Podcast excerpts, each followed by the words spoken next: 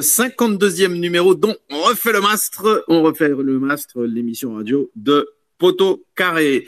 Euh, avec moi ce soir pour euh, refaire le mastre et préparer le derby de demain, évidemment, euh, l'homme sans qui rien ne serait possible sur Poteau Carré, celui qui a toutes les clés, celui avec qui il faut être gentil, c'est Verivel, le technicien ou l'un des techniciens du site. Salut Verivel. Salut Osvaldo. Et puis l'homme qui a travaillé trois jours complets depuis la dernière émission qui a eu lieu le 1er mars. Vous voyez, on n'a pas un rythme de fou. Hein, c'est par hasard. Salut par hasard. Salut à toi, Osvaldo. 36 000, euros, 36 000 euros par mois par hasard. L'homme qui ruisselle sur la France. Euh, Et encore, j'ai ma prime d'éthique. On en parle ou pas de ma prime d'éthique? Tous, tous les pauvres te remercient par hasard. Merci de ruisseler pour nous. Et sur nous surtout. Alors, euh, évidemment. Euh, nous parlerons derby, mais ça sera plutôt euh, en fin d'émission. Et avant ça, on va faire un, un, petit bilan de, à la fois du, du début de saison, de, de, la qualité de jeu proposée, de l'organisation aussi mise en place par, euh, par Jean-Louis Gasset. Euh, on s'attardera un petit peu sur la charnière centrale qui fait pas mal parler, et puis de, de manière plus précise sur les, les recrues qui en sont sans en être, enfin ceux qu'on a réussi à refaire signer, tout ça. Est-ce qu'on est satisfait de l'apport des uns et des autres. Alors, on commence par un, bilan euh, plus, plus général de ce début de saison. Par hasard, on commence avec toi.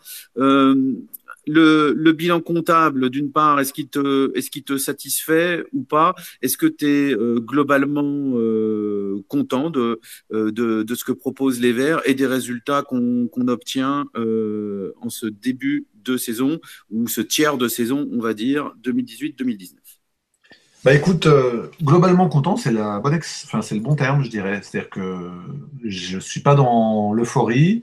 Je j'avais beaucoup d'espoir en fait là quelque part notre degré de satisfaction. Je pense qu'il dépend aussi un peu de, des attentes qu'on pouvait avoir avant la saison.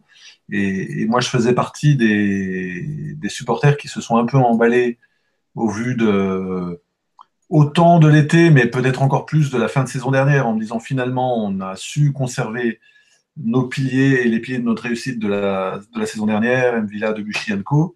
Et en plus, Kazri est arrivé, euh, Diony, euh, qui dès les matchs de préparation s'est avéré être quand même un joueur utile et un renfort. Donc, euh, moi, je, je, fais partie de ceux qui, euh, dès le début, ont dit on vise le top 5.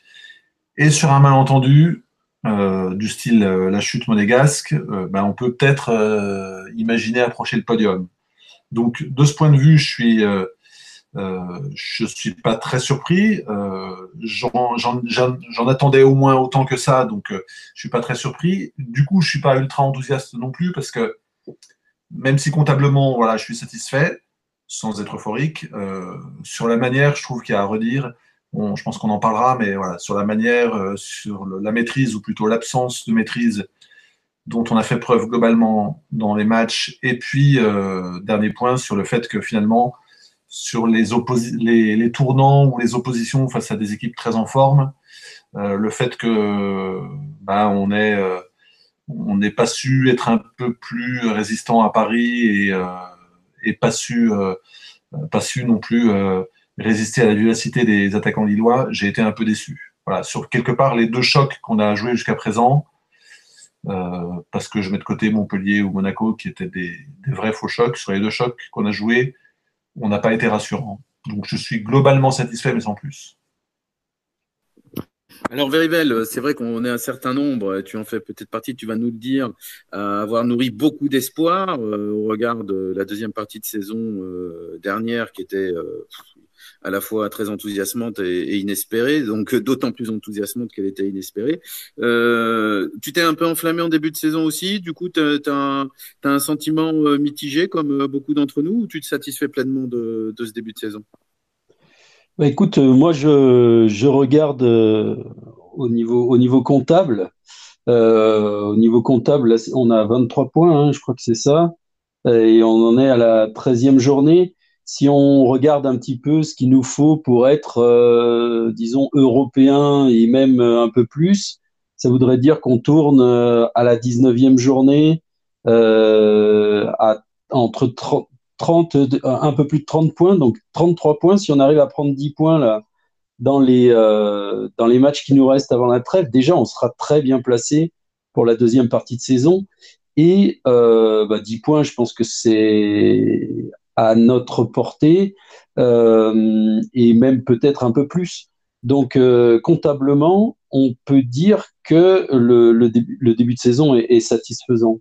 Euh, je regardais également les, matchs sur lesquels on a vraiment perdu des points depuis, depuis le début.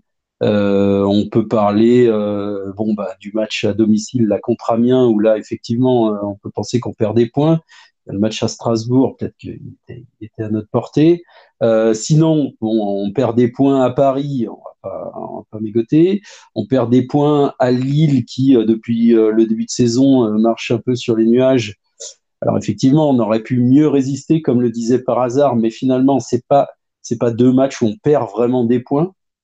Euh, les, défaites sont, sont logiques, même si, et même à Lille, je pense qu'effectivement, le, le, résultat est, pas terrible, mais le match en lui-même, ça se joue quand même à pas grand chose. On a une faute d'inattention là en tout début de deuxième mi-temps, mais on était revenu. Enfin bref, c'est un match qui est pas totalement négatif. Et puis après, euh, à Nîmes, on perd encore peut-être deux points, mais sinon sur tous les autres matchs, euh, à mon avis, on fait le plein de ce qu'on doit faire, c'est-à-dire notamment les, les, trois matchs, les, deux matchs à domicile euh, qu'on a, qu'on, a gagnés, euh, alors que bon, c'est, pas forcément évident. Euh, le, point qu'on, fait aussi contre euh, le Stade Rennais, moi j'ai trouvé cette équipe quand même assez costaud et on aurait, on aurait pu vraiment le perdre ce match-là avec le penalty, etc. Et puis moi je les ai trouvés je pense qu'ils sont pas à leur place. Hein. Je les ai trouvés euh, bons en tous les cas dans le stade. Franchement, c'était un bon point pour nous. Euh, et donc voilà. Donc comptablement, moi, je suis, satisfait et je pense qu'on peut vraiment tourner à la trêve avec un nombre de points suffisant pour se euh, faire une deuxième partie de saison avec avec beaucoup d'espoir et pourquoi pas, comme le dit par hasard, approcher le le podium. Moi, je suis, je suis assez, euh, enfin, j'y crois. Parce qu'on est solide hein, quand même. Ah, on est solide. Bon, on y reviendra. On va en parler de, de l'organisation euh, et euh, des choix de, de Jean-Louis Gasset, ce que ça implique en termes de puissance offensive et, de solidité? Euh, alors, moi, il y a, y a, quelque chose sur, sur, dont je souhaiterais qu'on parle. Euh, parce que, par exemple, tu, tu as parlé des, des, matchs contre Rennes, tu as parlé des deux victoires de suite à domicile, celle contre Reims euh, dernièrement. Euh, par hasard, les, même contre Monaco d'ailleurs, euh, qui était euh, au plus mal. Ouais. Dans ces rencontres, on peut prendre Monaco et Reims, il y a quand même eu des grosses périodes de, de domination de, des adversaires. Monaco en première mi-temps a été quasi inexistant, mais en deuxième période, ils ont été très dominateurs. Est-ce qu'il n'y a pas un côté inquiétant de se faire euh, confisquer le ballon par le Stade de Reims en première période à Geoffroy Guichard? Ouais, je suis d'accord avec toi en fait. Je Là-dessus, on sera vraiment sur la même longueur d'onde. Je, constate ça de façon euh, un peu désespérée parce que euh, je trouve qu'on ne s'est pas vraiment amélioré euh, en dehors finalement de peut-être de, la deuxième mi-temps contre Reims où je me suis dit, bah tiens, pour la première fois, on va sans doute gagner un match sans serrer les fesses cette saison. en dehors de ça, je suis d'accord avec toi totalement qu'on n'a pas maîtrisé un match dans sa, et même celui de Reims qu'on a fini par maîtriser, on l'a pas maîtrisé pendant 90 minutes, donc pas depuis le début de saison, alors que j'ai le souvenir qu'à l'époque où avec Galtier on était euh, dans les mêmes eaux euh, au sens 4e, 5e, 6e du championnat, il y avait des matchs qu'on gagnait contre des, contre des Dijon, des Gazelles d'Ajaccio ou autres, des matchs qu'on gagnait en ayant le sentiment qu'il euh, allait rien nous arriver, que le match était un peu gagné d'avance, ce n'était pas forcément super brillant, mais on marquait un but en première, un but en, deuxième, en début de deuxième, et l'équipe d'en face se crée peu d'occasions. Là, on a un sentiment, et je suis d'accord avec toi, de, totale fragilité, euh, d'absence un peu de maîtrise, euh, qui est, euh, alors il y a pas mal de, choses qui ont été évoquées. On dit du coup que c'est le manque de solidité de notre défense, peut-être, mais c'est vrai que je crois aussi que la question qui se pose derrière, c'est la question du système de jeu et euh, on est passé quand même de 7-8 années de Galtier avec un milieu euh, à trois joueurs y a trois joueurs quand même travailleurs. Euh, rappelez-vous de Lemoine, Coad et Clément, dans le désordre. Donc les trois étant quand même des gros bosseurs, et, notamment je me souviens dans les derbies que les trois vraiment donnaient, donnaient pas leur part au chien pour, pour bouffer l'adversaire. Et on est passé de ce milieu à trois à un milieu quand même à deux, à deux, dont un Selnes qui est quand même souvent en position très avancée, et, euh, qui est un joueur très propre, techniquement, très intelligent, mais euh, qui, est pas, euh, qui, a, beau jouer en 6, il n'a pas l'abattage d'un Matuidi à l'époque où on avait Blaise chez nous. Donc on sait, je trouve, très dégarni au milieu, et euh, pour moi c'est la cause numéro un de cette sensation de d'extrême fragilité que, que j'éprouve et qui est assez inconfortable devant deux matchs, même si on s'ennuie rarement, ce qui est quand même l'aspect positif. Oui, effectivement. Bon, moi, je ne cache pas que j'ai ce, sentiment aussi de, fragilité. Alors, pour revenir par exemple au match de Reims, euh, durant lequel vous étiez au stade, pas moi, les, les, commentateurs de BIN étaient totalement insupportables et on avait l'impression que le stade de Reims était Barcelone et que nous, on était NDH qui, qui tentait tant bien que mal de résister. Ce, sentiment donc que Reims euh, maîtrisait le, ballon, bon, d'accord, mais quand on regardait les statistiques à la, mi-temps, il n'y avait pas de domination statistique des Rémois, il n'y avait pas plus de tirs cadrés, pas, ce genre de choses. Euh, toi, euh, Verivel, c'est plutôt ce que tu retiens, cette efficacité, le, fait qu'on se crée des occasions et du coup tu, ressens moins euh, cette, fragilité dont on parlait? Tu te sens moins en danger que ce que nous on peut ressentir avec par hasard? Eh ben, ben oui, parce que ben, comme je vous disais, au niveau comptable, on peut pas dire qu'on est fragile parce que c'est le constat que j'ai fait tout à l'heure. On n'a pas perdu beaucoup de points en fait contre des équipes mal classées ou des choses comme ça. Enfin, voilà, on n'a a vraiment pas perdu beaucoup de points. Donc peut-être qu'on concède des occasions, mais finalement, comptablement, on n'a pas de déficit à, ce niveau-là. Et euh, le, match contre Reims, là, moi, je l'ai effectivement. Alors, dans le stade, c'est pas du tout. Enfin, pour moi, c'est pas du tout l'impression que j'avais qu'on était ultra dominé et que euh, on, était une petite équipe contre le Barça, mais pas du tout, parce que j'avais l'impression que ok, y a, ils avaient des occasions, on n'était on pas dominateur. Je, précise, je caricaturais un petit peu les propos des. des oui, oui, non, mais je vois ce que tu veux dire. C'était pas mon sentiment, c'était pas mon sentiment, c'était même insupportable à force. Oui, oui, tout à fait, mais je, je vois ce que tu veux dire. Et en fait, euh, euh, par contre, sur le stade, moi j'ai l'impression que effectivement on subit peut-être un peu, on a, on a des gros trous d'air parfois, mais par contre, quand, quand on attaque, il y a danger. Et ça, pour une équipe de foot, c'est quand même très important. Et on a, on a vraiment l'impression que nos attaquants, ils font peur à l'adversaire. Et ça, c'est très important. On l'a vu, euh, ben, on l'a vu la Coupe du Monde, hein, par exemple.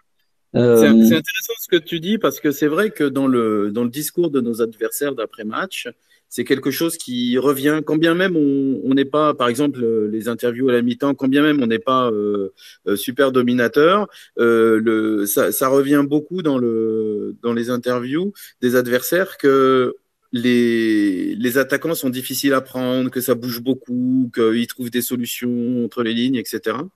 Et euh, c'est quand même c'est quand même un facteur euh, à prendre en compte parce que euh, il faut euh, parler d'équilibre global et on a le droit d'être un peu plus fragile défensivement lorsqu'on est un peu plus dangereux offensivement. C'est un truc que tu ressens quand même un peu par hasard, ça, ou où tu restes sur de, sur cette sur cette incertitude, le, le sentiment que l'adversaire peut nous mettre en danger assez facilement? Moi, je reste plutôt sur l'incertitude.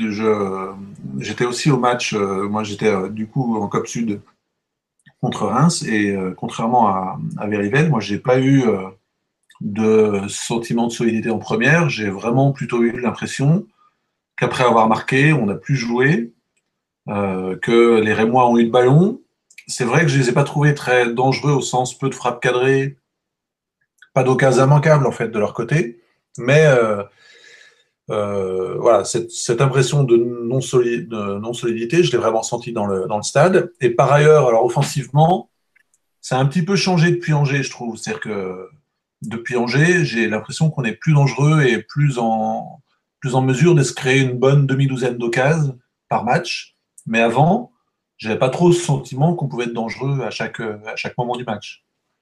Alors ça, c'est un des trucs qui, qui, me semblait insupportable dans le, les commentateurs de, de Bein, là. Euh, c'est effectivement que le, le, Stade de Reims, ils, ont eu le monopole du ballon à un moment. Euh, ils ont réussi à s'approcher, mais il n'y a pas d'occasion franche. Ils ont, les, les, commentateurs ont dit textuellement que euh, Ruffier avait sauvé la baraque à plusieurs reprises en première période. Il n'a pas un arrêt à faire. Hein. Euh, il repousse un centre à un moment, mais c'est tout. Je dirais que l'intervention défensive la, la, plus jolie, c'est Colo qui vient euh, qui vient tacler et, et contrer une extrémiste. Euh, je crois que c'est le, leur gaucher, là, Houdin, euh, qui allait reprendre sur une belle action des, des Rémois. Mais, euh, mais ça, c'est un truc qui était assez, qui était euh, assez frappant. Je ne sais pas si c'est lié simplement à cette rencontre ou si ça signifie quelque chose sur la qualité de notre défense, mais on n'a pas concédé de grosses occasions. Ça, c'est. Ensuite, Reims était réputé quand même pour être une des équipes la plus en difficulté pour se montrer dangereuse. Donc, euh, euh, bon, parce que n'oublions pas quand même que le match précédent, certes on en met 4 et c'est le match où on s'est créé, je pense, le plus d'occasions depuis le début de saison contre Angers, mais pour le coup, on en a concédé des occasions. On n'a pas concédé que 3, on a pris 3 buts, mais on n'a pas concédé que 3 occasions. Donc je pense que le, Reims et le caractère un peu inoffensif de Reims explique peut-être aussi un peu en partie euh, l'impression qu'on a eue de finalement, certes, à un moment donné, leur abandonner le ballon, mais sans être réellement en danger, euh, avec peu d'occasions très franches pour eux. Oui, et c'est tu parlais du, du match d'Angers. Euh, c'est vrai que c'était un tout autre match euh, qui, qui m'a fortement rappelé le, le Sainté Montpellier sous la neige. Là, c'était euh, sur le plan émotionnel euh, assez puissant, même si en termes de, de, qualité de jeu, du coup, il y a, y a quand même euh,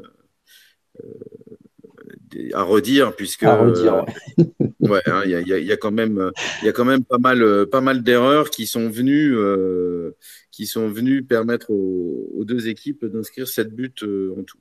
Ouais, bon, beaucoup d'erreurs voilà. défensives, ça c'est sûr.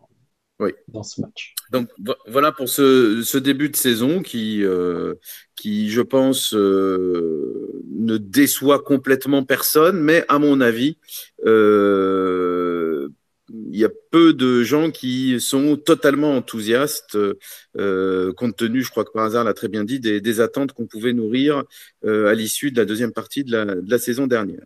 Alors, euh, en ce qui concerne le, le, système de jeu, on a un peu abordé le, on a un peu abordé le, le problème. Euh, on a commencé à l'aborder en tous les cas. Verivel, euh, on ça semble se stabiliser dans un 4-2-3-1 avec euh, Casery en pointe et beaucoup de mouvements euh, sur les sur les trois offensifs, euh, que ce soit Cabella et les deux joueurs de côté, euh, pas toujours les mêmes. Même on retrouve souvent Diony, mais après on, parfois on a Kevin Monet-Paquet, on a Arnaud Nordin, on a qui d'autre? Romain, Romain Mouma, Yanis Salibur. J'ai trouvé Gasset un peu un peu sévère avec Salibur d'ailleurs, vous me direz ce que vous en pensez, mais euh, est-ce que tu as l'impression que ce système adopté par Jean-Louis Gasset, c'est quelque chose qui permet de, valoriser au mieux l'effectif dont il dispose? Ah ben alors euh, j'imagine oui. En fait, euh, il y a déjà il y a le par rapport à l'année dernière, il y a le, le replacement de de Cabella qui, est important parce que je, le, je trouve, alors je ne sais pas, vous allez me dire si, si j'ai raison, mais je trouve qu'il joue plus bas que l'année dernière. Et euh, du coup, il est plus au cœur du jeu et ça fait un sentiment un petit peu euh, bizarre par rapport à Cabella. Moi, j'ai toujours ce sentiment euh, bizarre là depuis le début de saison par rapport à lui. C'est que j'ai l'impression qu'il fait un mauvais match. Et puis après, quand on regarde ses stats, on voit que c'est lui qui touche le plus de ballons dans les quatre de devant et que finalement, c'est lui qui mène la baguette. Et comme les résultats sont là, bon bah c'est difficile de dire euh, euh, qu'il fait des, des, mauvais matchs. Donc son, son replacement, euh, ça c'est c'est la chose bizarre depuis le début de saison, moi j'ai trouvé. Mais effectivement, alors il y a un avantage et un inconvénient. Je trouve que en, en position d'attaque, c'est effectivement très intéressant parce que effectivement, comme tu disais, il y a beaucoup de mouvements devant. Il y, a, quand même et surtout il y a du potentiel, il y a beaucoup de potentiel en phase offensive. Euh, par contre, ça crée des problèmes et ce qu'on parlait tout à l'heure, ces vagues euh, qu'on se prend dans la, tête là euh, à longueur de match d'attaque adverse, parce que les deux milieux de terrain, Selna et Villa, sont souvent esselés en fait en phase défensive et donc est incapable évidemment d'arrêter ces vagues-là parce que ils se retrouvent souvent à 4 contre 2 ou des choses comme ça. Et donc, on est fragilisé à ce niveau-là. Moi, c'est plutôt effectivement euh, ce déséquilibre entre phase offensive et phase défensive qui euh, inquiète un petit peu. Euh, donc, il faut trouver maintenant, il faut que, il faut trouver un, équilibre qu'on n'a pas eu, je pense, pour l'instant, et qu'on paye eh ben, contre les grosses équipes, celles qui savent exploiter toutes nos failles. On l'a vu à Paris, on l'a vu contre Lille, euh, celles qui savent exploiter et qui sont précises euh, devant, eh ben, elles arrivent à nous, à nous marquer euh, beaucoup de buts.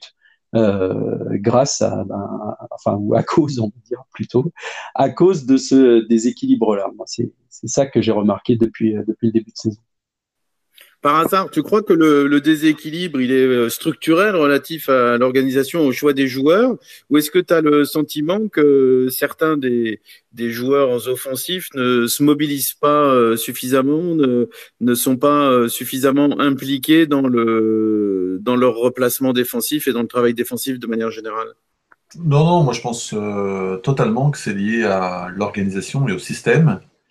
parce que les quatre de devant et en particulier ceux qui jouent, parce que euh, finalement, sur les quatre de devant, on en a trois qui jouent quasiment tout le temps, qui sont Cabella, euh, Kazri, Diony, et puis un quatrième qui euh, peut être Amouma, a pas mal été Monet Paquet ou pas mal été Salibur, parfois Nordin. Dans les quatre, il n'y en a aucun qui tire au flanc et aucun que je ne vois jamais défendre. Peut-être celui qui défend un petit peu moins, c'est Kazri, mais en même temps, il emprunte. Donc, euh, et puis, je trouve qu'il défend aussi. Même d'ailleurs, parfois, il fait des, des fautes qui valent des cartons. C'est vraiment le système, moi, que je, je mets en cause. Je suis partagé, moi, sur les vertus de ce système. C'est vrai que ça a marché l'an dernier, parce que l'an dernier, on avait déjà ce système avec Gasset, et c'était très plaisant de voir. Euh, euh, moi, j'avais une sensation presque de vertige. Euh, sur certains matchs, notamment les matchs où à Geoffroy, où, euh, on était, on était encore, on faisait encore 0-0 à 20 minutes de la fin, ou alors on était mené, euh, comme contre 3 notamment, mais il y a des matchs où, où il, a, il a enlevé un, des deux demi-défensifs pour mettre un attaquant, et on se retrouvait avec plus qu'un seul milieu défensif. Pour moi, c'était vertigineux, parce que j'avais pas connu ça depuis une éternité. J'ai l'impression d'être dans des des tactiques de cours d'école, un peu, on fait rentrer le max d'attaquants possible et puis on, déshabille le milieu. Euh, en même temps, ça portait ses fruits, donc euh, ça, ne me rassurait pas. Je trouvais ça un peu, euh, un simplet, simpliste et pas très rassurant sur parce que dans le foot moderne, on a bien vu avec, avec Deschamps et l'équipe de France, quand même, on reste avec l'idée de, bloc équipe super solide et, et des flèches devant, c'est ça qui marche bien. Donc ça me rassure pas tellement. Euh, et puis, euh, donc c'est vraiment le système que je remets en cause pour répondre à ta, question. Le système, et puis euh, je remettrai quand même en cause aussi une deuxième chose, qui est que je trouve que dans le secteur où il a le choix, en l'occurrence devant, parce que derrière, hélas, on n'a pas vraiment le choix, dans le secteur où il a le choix, bah, c'est toujours les mêmes qui gagnent. Il y a des indéboulonnables, et parfois de façon, je trouve, un peu cruelle, cruel pour, euh, pour Nordin qui peut-être pourrait jouer un petit peu plus. Euh, cruel pour Beric évidemment qui, qui a quand même été totalement rayé de la carte. Et, et, moi, il y en a deux qui, à, tour de rôle, m'agacent un peu parce qu'ils sont intouchables jusqu'à la 95e minute, c'est Cabella et Kazri. Même si je sais qu'ils ont et ils méritent une place de titu, de temps en temps, il faudrait pas hésiter à la sortir à la 70e. Le Cabella contre Rennes, c'est un scandale de ne pas le sortir avant. Euh, sur certains matchs comme à Nîmes, il finit certes par faire une belle action à la 92e ou la 93e sur laquelle Salibur doit marquer, mais avant ça, il a quand même été euh, maladroit. Euh. Et le, le à Lille, qui revenait d'une blessure, six jours avant contre Monaco et qui, et qui reste sur le pré jusqu'à la dernière minute alors qu'il n'y était plus et qui se reblesse. Là aussi, j'en ai un peu voulu à Gasset parce que ces, ces deux indéboulonnables-là, ils mériteraient de temps en temps de, tâter du banc, ce qui donnerait un peu plus de temps de jeu à, des mecs qu'on est en train peut-être quand même un peu de perdre. Euh, Beric le premier. Alors, effectivement, bon, moi, j'ai déjà eu l'occasion de le dire, euh, j'aime beaucoup euh, Robert Beric. Euh, je pense que Jean-Louis Gasset a conscience que c'est un bon joueur et j'imagine qu'il analyse ses qualités comme ne s'intégrant pas tellement dans l'animation offensive qu'il a envie de mettre en place. Enfin, bon, moi, je ressens les, c'est l'explication la plus probable que je vois. Alors, Ceci étant dit, euh, donc Robert Beric, qui est un pur euh, avant-centre, est remplacé par euh, Wabi Kazri, qui est un excellent footballeur. Enfin, on va, on va y revenir, on va parler des, des recrues. Il m'avait euh, vraiment enthousiasmé à la Coupe du Monde. Il a été de très loin le meilleur Tunisien, à la hauteur de, des meilleurs joueurs en face contre l'Angleterre, tout ça vraiment au niveau international. Euh, donc j'étais content qu'il signe mais on y reviendra, je répète. Ceci étant dit, euh, Verivel, j'aimerais ton avis, puis par hasard, tu reprendras la parole pour répondre à ça aussi, s'il te plaît. Est-ce que la meilleure place de Wabi Kazri, c'est avant-centre? Euh, ça, c'est une, c'est une vraie question. C'était pas le choix de Jean-Louis Gasset au départ.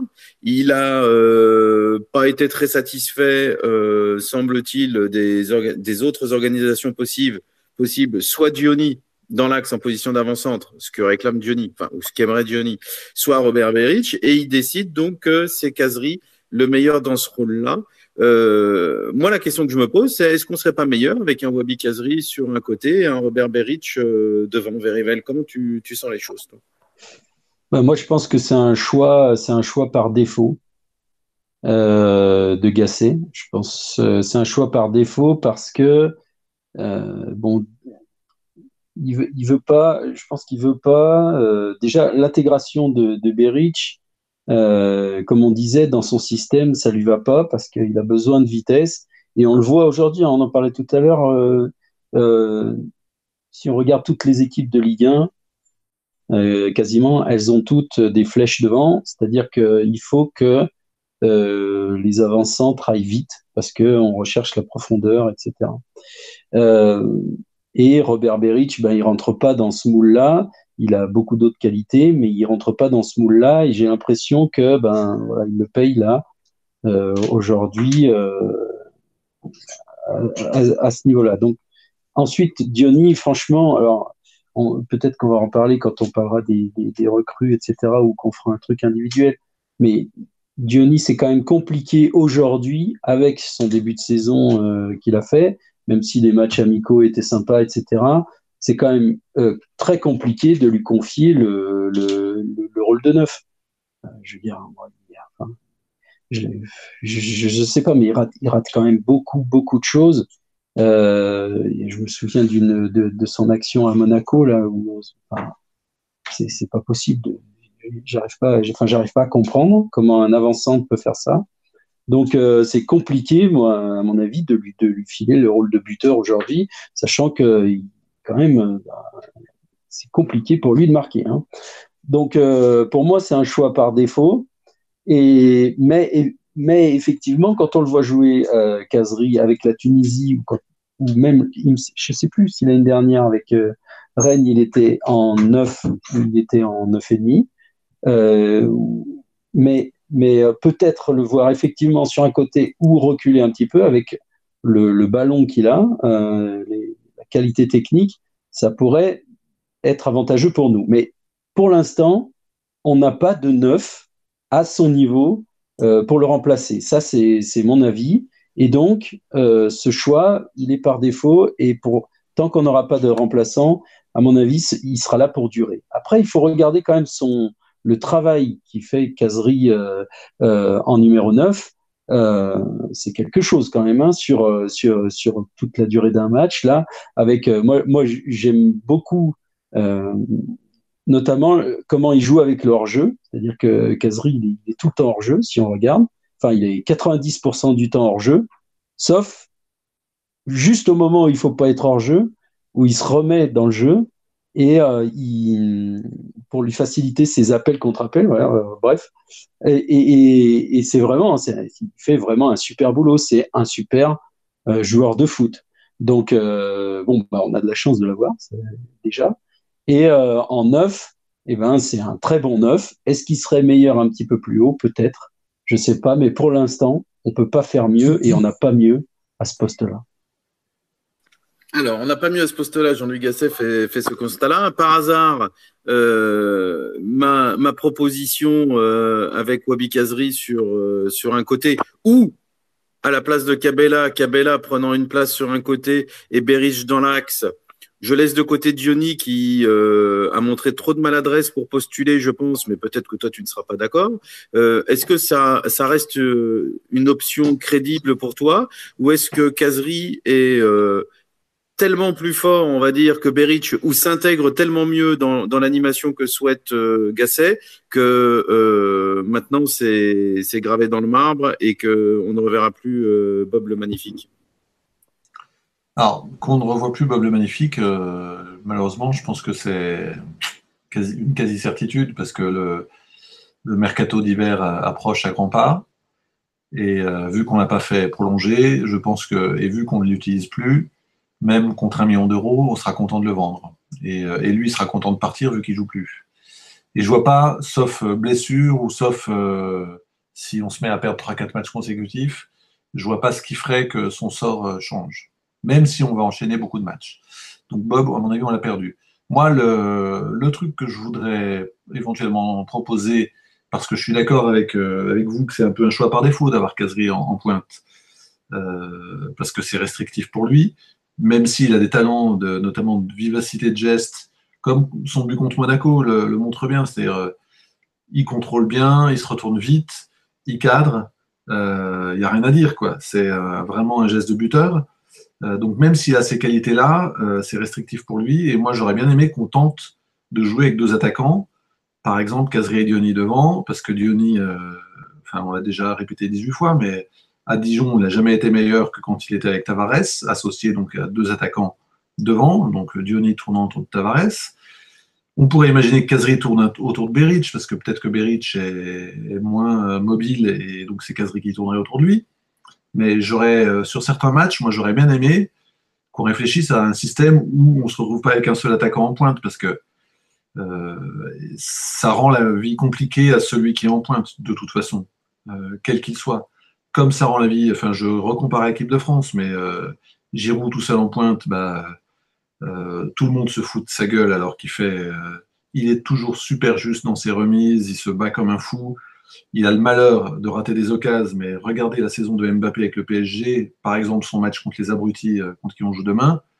Il y en a un autre qui rate des occasions, c'est Mbappé, sauf qu'il va très vite. Alors évidemment, ça paraît plus brillant. Mais bref, je vais faire la parenthèse. Un attaquant tout seul en pointe, moi j'en connais pas qui, euh, vu qu'on leur demande maintenant de défendre, j'en connais pas qui, euh, qui ne rate pas d'occasion. Moi j'aurais bien aimé qu'on teste autre chose, donc notamment une attaque à deux, avec évidemment la question à laquelle, semble-t-il, Gasset ne veut pas répondre, qui est que si on fait ça, forcément, ça remet un peu tout en cause au, niveau de l'organisation du milieu de terrain. Mais que ce soit Cabella ou Kazri, surtout Cabella d'ailleurs, euh, je les aime pas sur le côté. Kazri, on l'a pas trop trop vu, mais Cabella, je trouve qu'il a vraiment beaucoup d'avantages, et ça c'est une de ses qualités que je reconnais, c'est que pendant 90 minutes, euh, vraiment on le voit tout le temps, euh, et dans l'axe, du coup, je le trouve très utile. Euh, je fais un gros reproche à Cabella toujours, c'est de manquer de justesse dans le dernier geste et de manquer de réalisme pour un joueur offensif, mais, euh, mais je le préfère largement dans l'axe. Euh, d'ailleurs, quand on dit dans l'axe, c'est un peu restrictif, c'est là où il se replace le plus souvent, mais il a quand même une liberté totale et il utilise toute la largeur du terrain, Rémi Cabella. Et c'est vrai qu'il a un sacré moteur. oui, lui comme Casri d'ailleurs. Cette liberté, il peut en profiter. Casri aussi est très libre. Et Diony, je voudrais juste dire un truc. Malgré tout, il marque trois buts. Euh, je suis d'accord avec vous, euh, notamment sur le match contre un, s'il y a un ballon, euh, j'étais juste derrière parce que c'était en première mi-temps, c'était côté sud. Il y a un centre de je sais plus qui. bah, il a une reprise de volée à faire qui paraît pas si compliquée. Il se déchire. C'est vraiment un caviar. Hein. Un... Et d'ailleurs, et d'ailleurs, il fait un très bon appel, Johnny. Je veux dire, tout, est, tout est, bien joué, sauf la qui rate. Donc, donc, je suis assez d'accord avec vous. Malgré tout, euh, on n'est pas avec le Diony de l'an dernier. Il fait un très bon match, le premier match contre Guingamp. Il fait un, un super match. Euh, il se bat vraiment comme un fou. Tous ces matchs, ces derniers matchs là, au-delà du début qu'il a pu marquer, c'est des matchs où il a été super utile par son contre Reims, il marque pas, si je dis pas de bêtises, c'est Casery et j'ai oublié le deuxième buteur, c'est Debuchy. Euh, donc euh, Diony marque pas, mais enfin, défensivement, évidemment, c'est pas la priorité, c'est pas ce qu'on lui demande prioritairement. Mais de ce point de vue, il a été exemplaire et c'est quand même, euh, c'est quand même super utile. Donc euh, il a peu joué en pointe, il a marqué trois buts. Pour moi, euh, est, c'est normal qu'il soit dans les 18, c'est normal qu'il joue assez régulièrement dans le 11 parce que euh, je l'ai jamais trouvé super décevant sur un match. Euh, et finalement, il y a quand même des stats qui sont pas qui sont pas honteuses. Non, les stats ne sont pas honteuses, c'est tout à fait juste. C'est vrai que quand, quand on est attaquant, qu'on a marqué quand même pas mal de buts à Dijon et qu'on rate des autant, j'ai envie de dire, parce qu'il y en a quand même eu plusieurs, grosses occasions. Bon, ça, ça laisse un goût d'inachevé. Euh, on, a, on a envie qu'il fasse mieux que ça. Là où je te rejoins, et je pense d'ailleurs que c'est pour ça que que Jean-Louis Gasset lui, lui octroie une place de titulaire le, la plupart du temps, c'est que euh, il ne rechigne vraiment pas à travailler pour l'équipe. Ça, c'est très appréciable. On sait que c'est euh, quasiment la première qualité qu'on qu recherche en tant que supporter stéphanois chez un joueur. Euh, avant les passements de jambes et les roulettes. Il y a, bon. il y a un côté monnaie paquet hein, dans, dans c'est-à-dire à la fois dans la, dans ouais, alors, et dans, le, et dans la maladresse. Quoi il est quand même plus rustre que Monet Paquet euh, techniquement. Hein, je trouve que... Oui, oui, c'est vrai. Oui, oui c'est clair. Mais surtout, il a des gestes bizarres. Enfin, si, si, si, non, mais c'est vrai, si on reprend euh, l'occasion dont on parlait tout à l'heure, la, la, reprise de volée, c'est pas tellement. Alors, effectivement, l'appel est bon, etc. C'est pas tellement la reprise de volée ratée, parce que ça se rate des reprises de volée, mais son geste, il dit, mais qu'est-ce qu'il fait? Enfin, je veux dire, comment il peut avoir l'idée de faire ce geste-là euh, Tu vois, non, qui est très compliqué. Je te, je te, trouve dur parce que le, le, ballon de vient de derrière, c'est vraiment les plus difficiles, quoi. Ouais, c'est pas ça. sûrement. C'est pas un centre en retrait avec plat du pied. Ouais. Euh, non, mais d'accord. Ouais, mais oui, mais bon, je sais pas. Par exemple, geste... il a eu, il a eu, enfin, je sais pas, j'ai été à ce match, je me souviens plus contre qui c'était, contre euh, Caen, je dirais. Il a eu, il y a eu un centre en retrait sur lequel il met une belle reprise ce qui finit sur le, ah oui, sur le gardien. Non, sur, ah oui. sur le gardien, non, non, non, c'est le gardien qui l'a. Ah, c'est le gardien, c'est qui qui met, une, qui met une frappe sur le poteau dans ce match. C'est Mvila. Voilà, là, il a un vrai geste d'attaquant. Euh, Souviens-toi aussi, contre Guingamp, son ouverture pour Casery. Dire qu'il est frustre, quand, euh, vu l'ouverture qu'il fait pour Casery sur le premier but, c'est discutable. Qu'il soit pas en confiance, euh, que de temps en temps, il fasse pas le bon geste, c'est vrai. C'est pas non plus le, c'est pas non plus le pied carré. Euh, non, non. Le pire pied carré non, c'est pas... pas...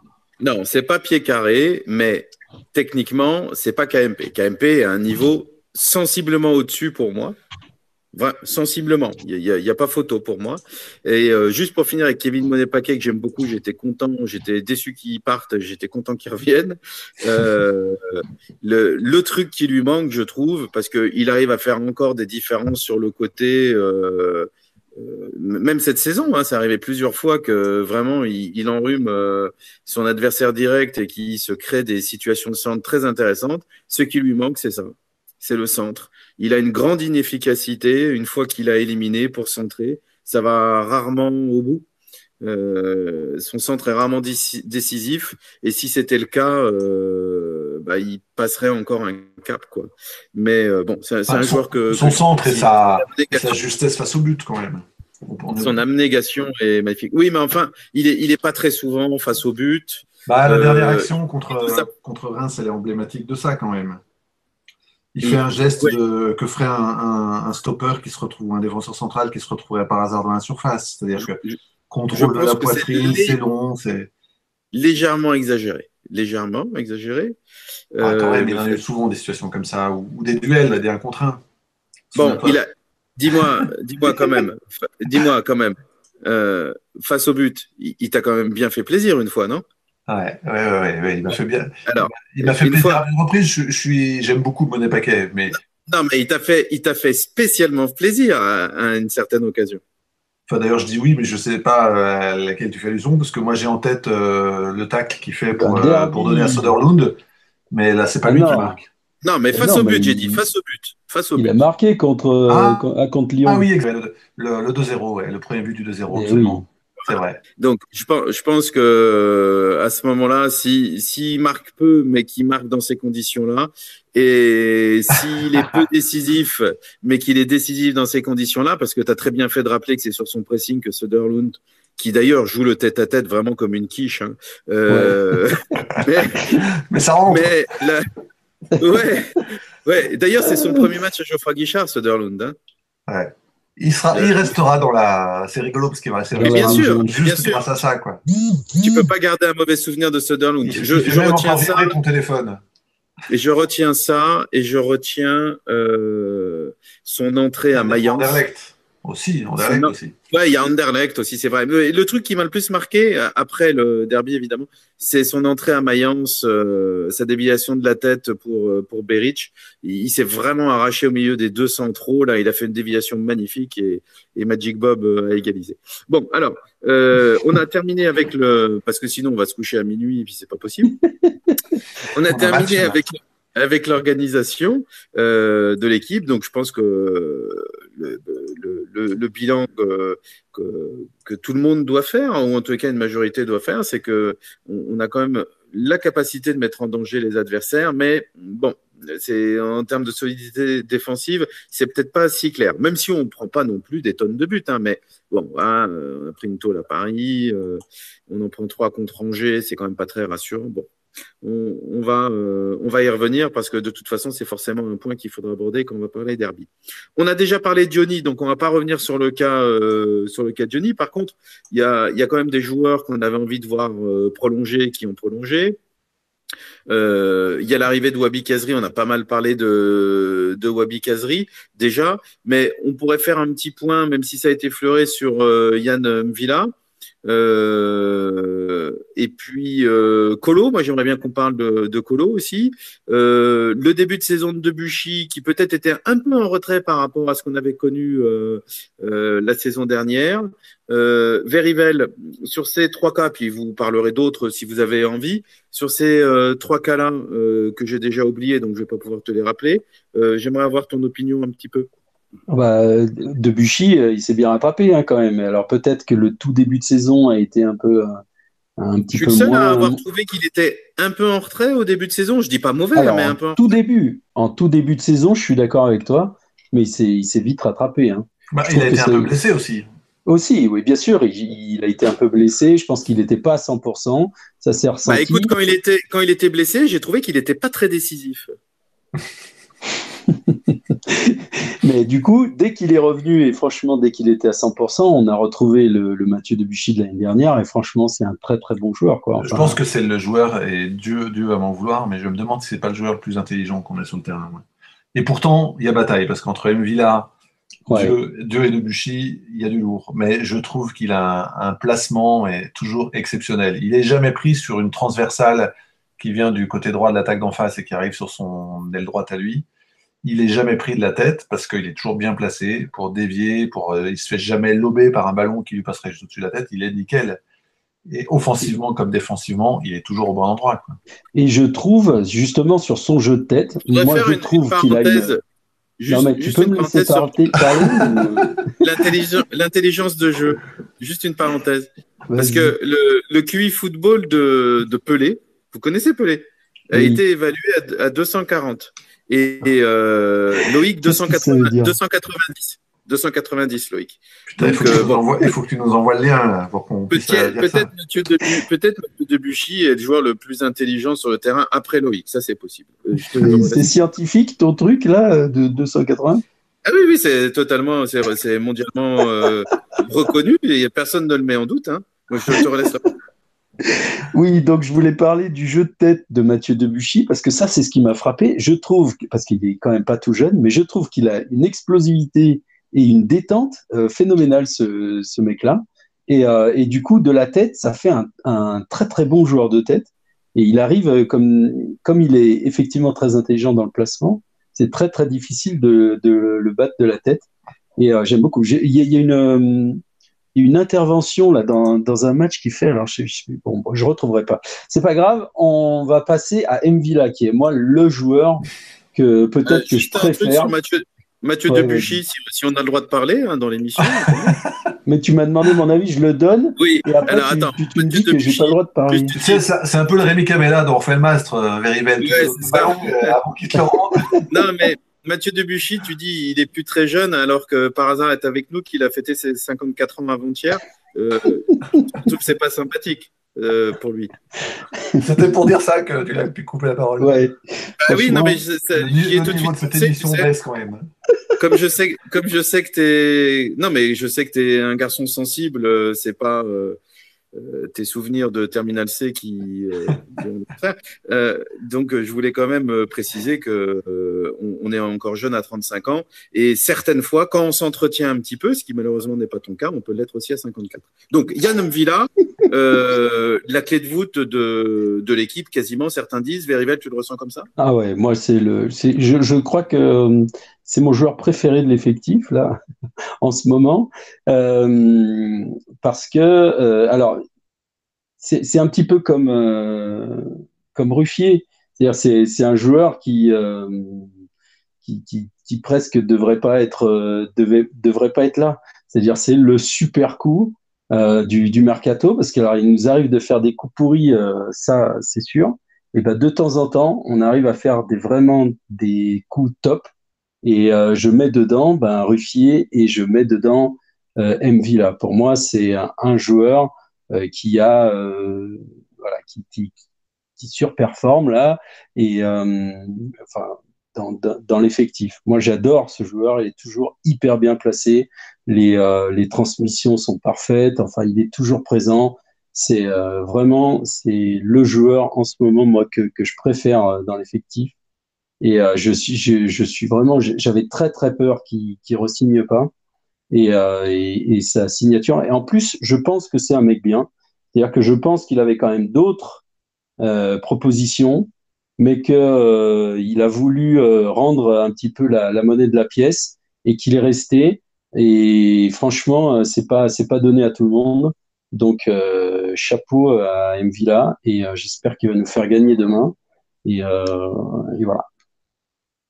Oui, en tous les cas, sur le terrain, il est, euh, il a une attitude irréprochable. Après, bon, c'est vrai que en dehors, c'est, plus jeune, il y a eu, il y a eu des petits soucis. Il semblerait qu'il soit calmé, euh, tant mieux. Euh, par hasard, tu, peut-être tu, si tu veux ajouter quelque chose rapidement sur les deux premiers cas, puis après il y a le cas de Colo. J'aimerais bien avoir ton ton sentiment sur, ouais. euh, sur ce joueur qui, qui semble être euh, aussi performant, ou en tous les cas euh, vraiment euh, répondre aux attentes, que ce soit au poste de latéral gauche ou au poste de, de défenseur central. C'était risqué, mine de rien, avec euh, son exil au Mexique. On ne savait pas trop où il en était. Moi, je voudrais juste, sur le fond, je suis d'accord sur une villa, mais sur cette saison, je le mets un peu dans le même Monet Paquet que, que Debuchy. C'est-à-dire dans la catégorie euh, a, mis un certain temps avant de retrouver le niveau qui était le sien. Euh, alors un certain temps, euh, chacun mettra le nombre de matchs qu'il veut derrière, genre 5-6 matchs, mais je l'ai pas trouvé très bon au début de saison.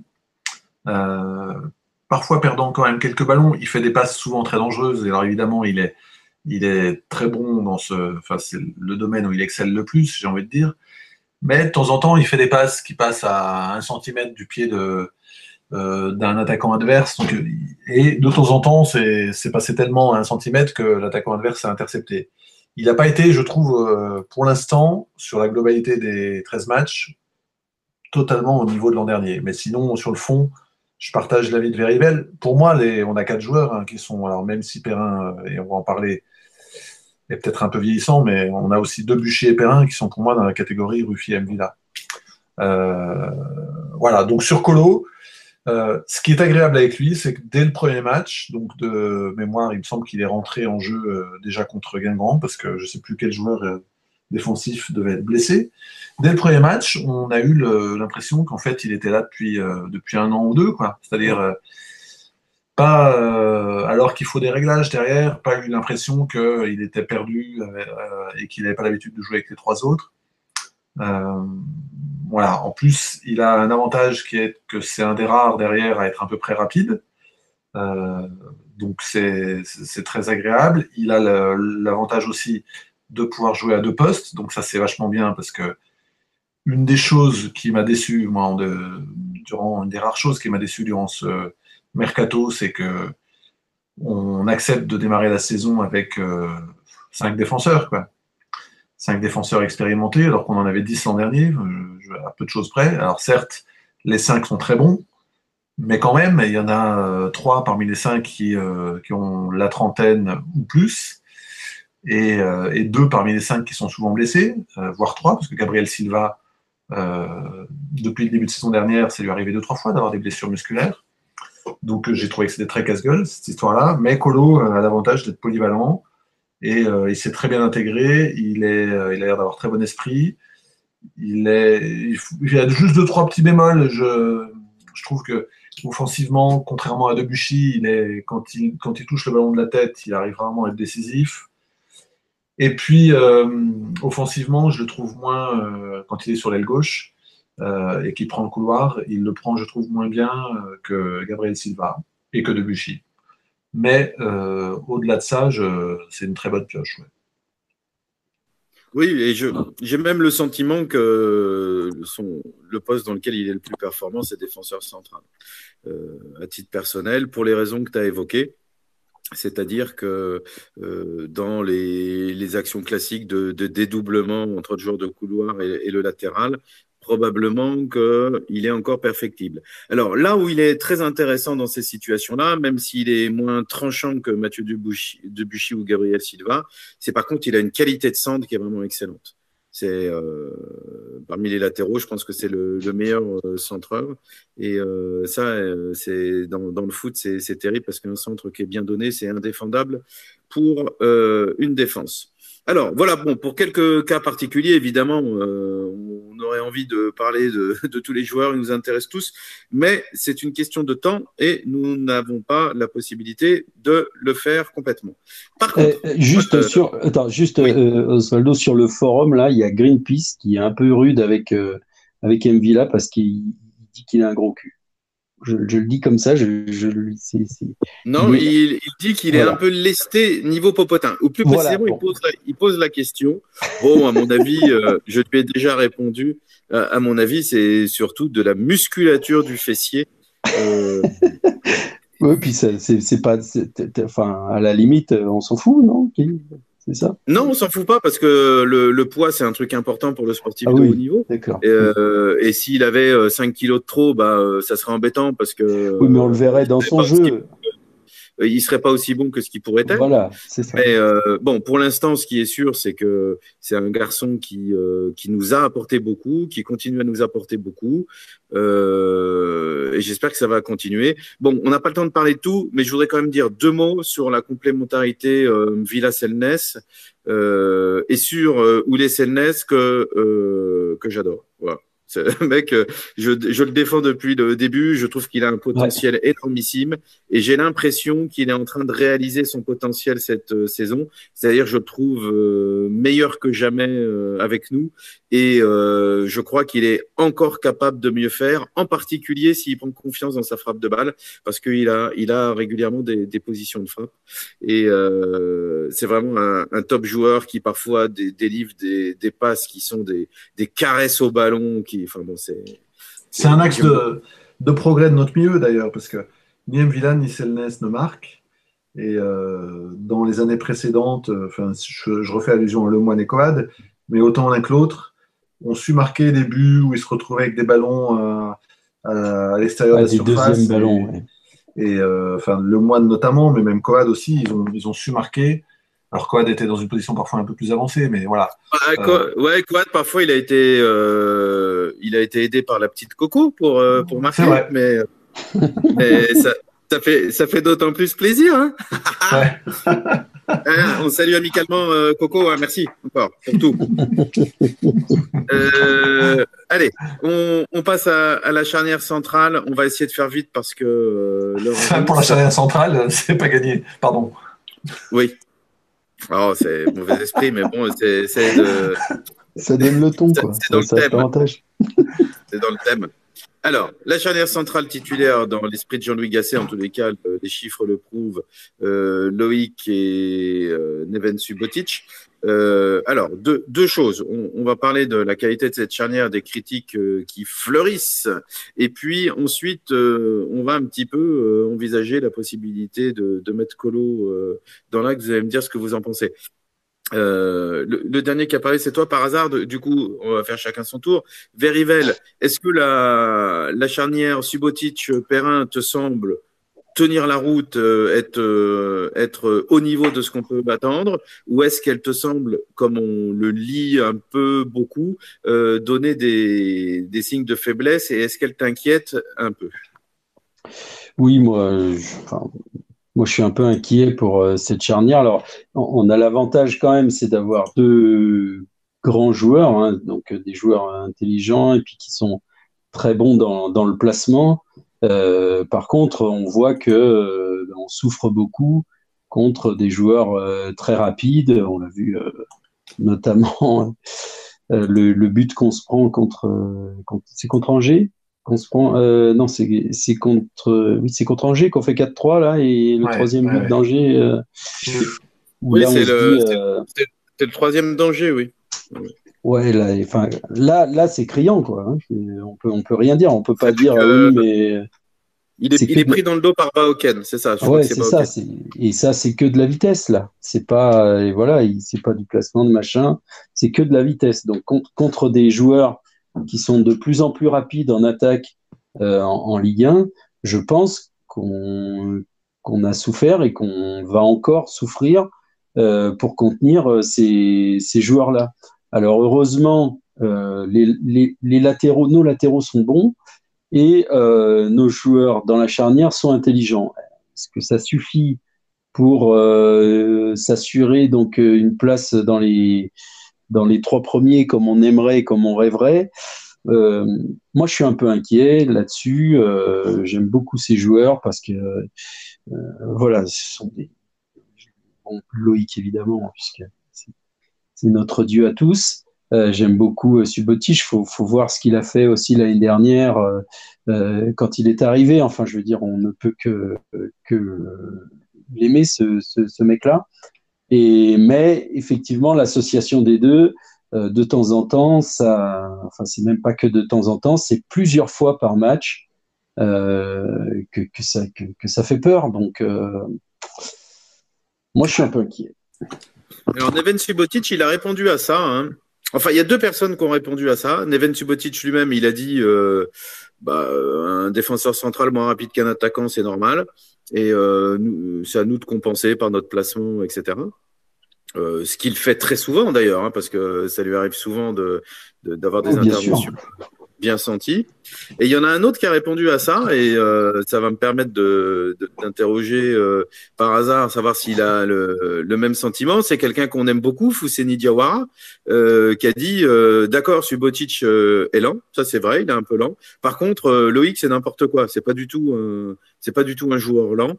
est-ce que tu, bon, on en a parlé un petit peu avant l'émission, hein, mais est-ce que tu tu fais le constat toi que Loïc est lent malgré tout, ou trop lent malgré tout, malgré les, propos de Fous qui, vraiment euh, a cherché à défendre Loïc, ou est-ce que ça te paraît être euh, un joueur euh, normalement rapide pour un défenseur central de Ligue 1 Non, moi j'ai pas compris les propos de Fous, enfin si ce n'est que je pense que Fous, il est profondément et sincèrement attaché à Sainté, et tu peux pas être profondément attaché à Sainté sans être profondément attaché à, Dieu.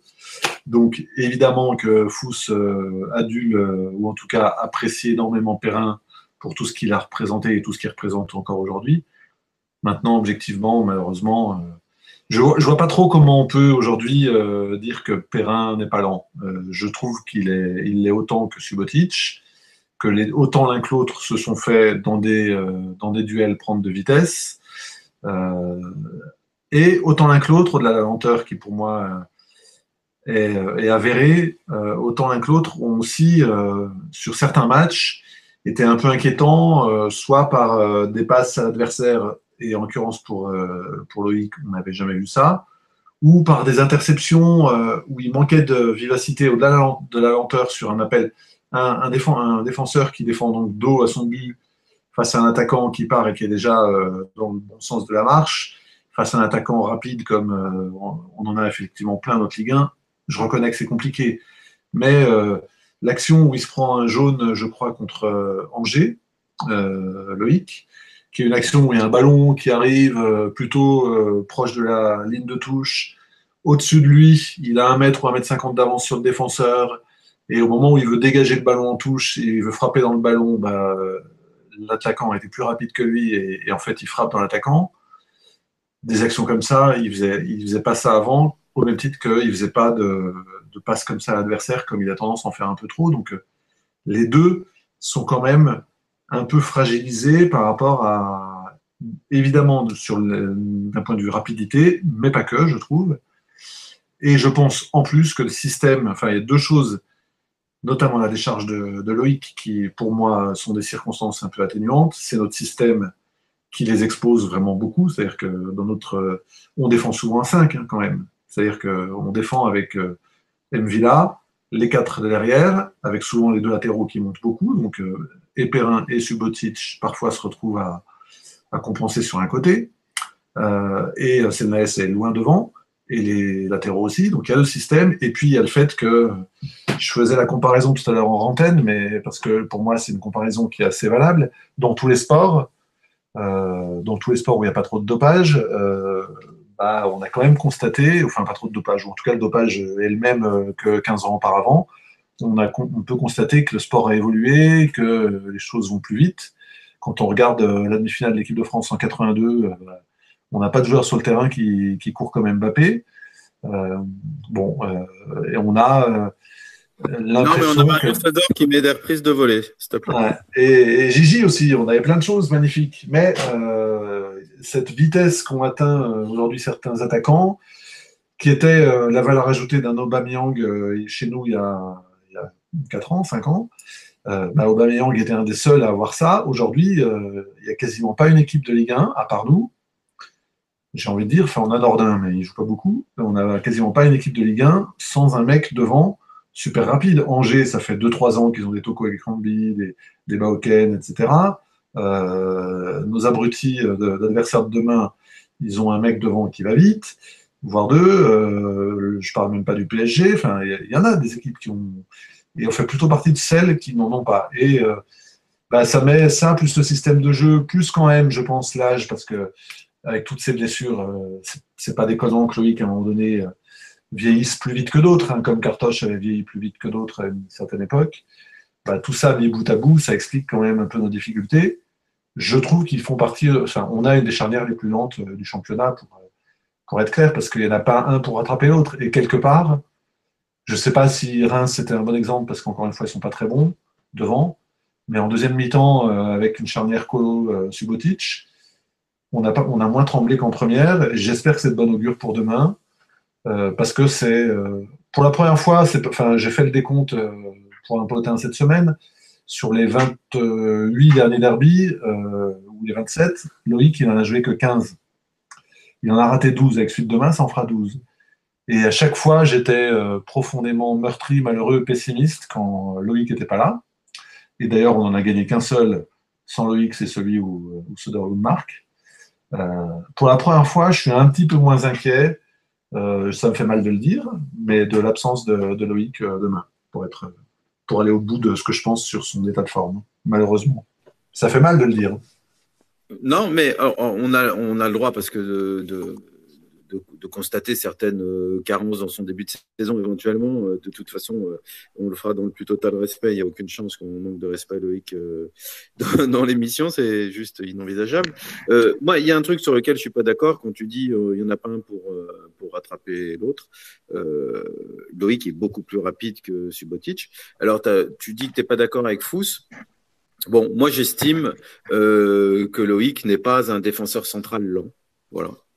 Euh, dans le sens où, euh, si on prend la, moyenne des défenseurs centraux, alors je vais même pas dire de Ligue 1, mais je vais dire de, la première partie de tableau, euh, je doute fortement qu'il soit parmi les plus lents, qu'il soit pas dans les 50% les plus rapides. Donc le fait qu'il soit plus en difficulté euh, dans les courses. Je pense que c'est lié aux deux éléments dont tu as parlé, c'est-à-dire le fait qu'on soit plus exposé euh, par notre animation.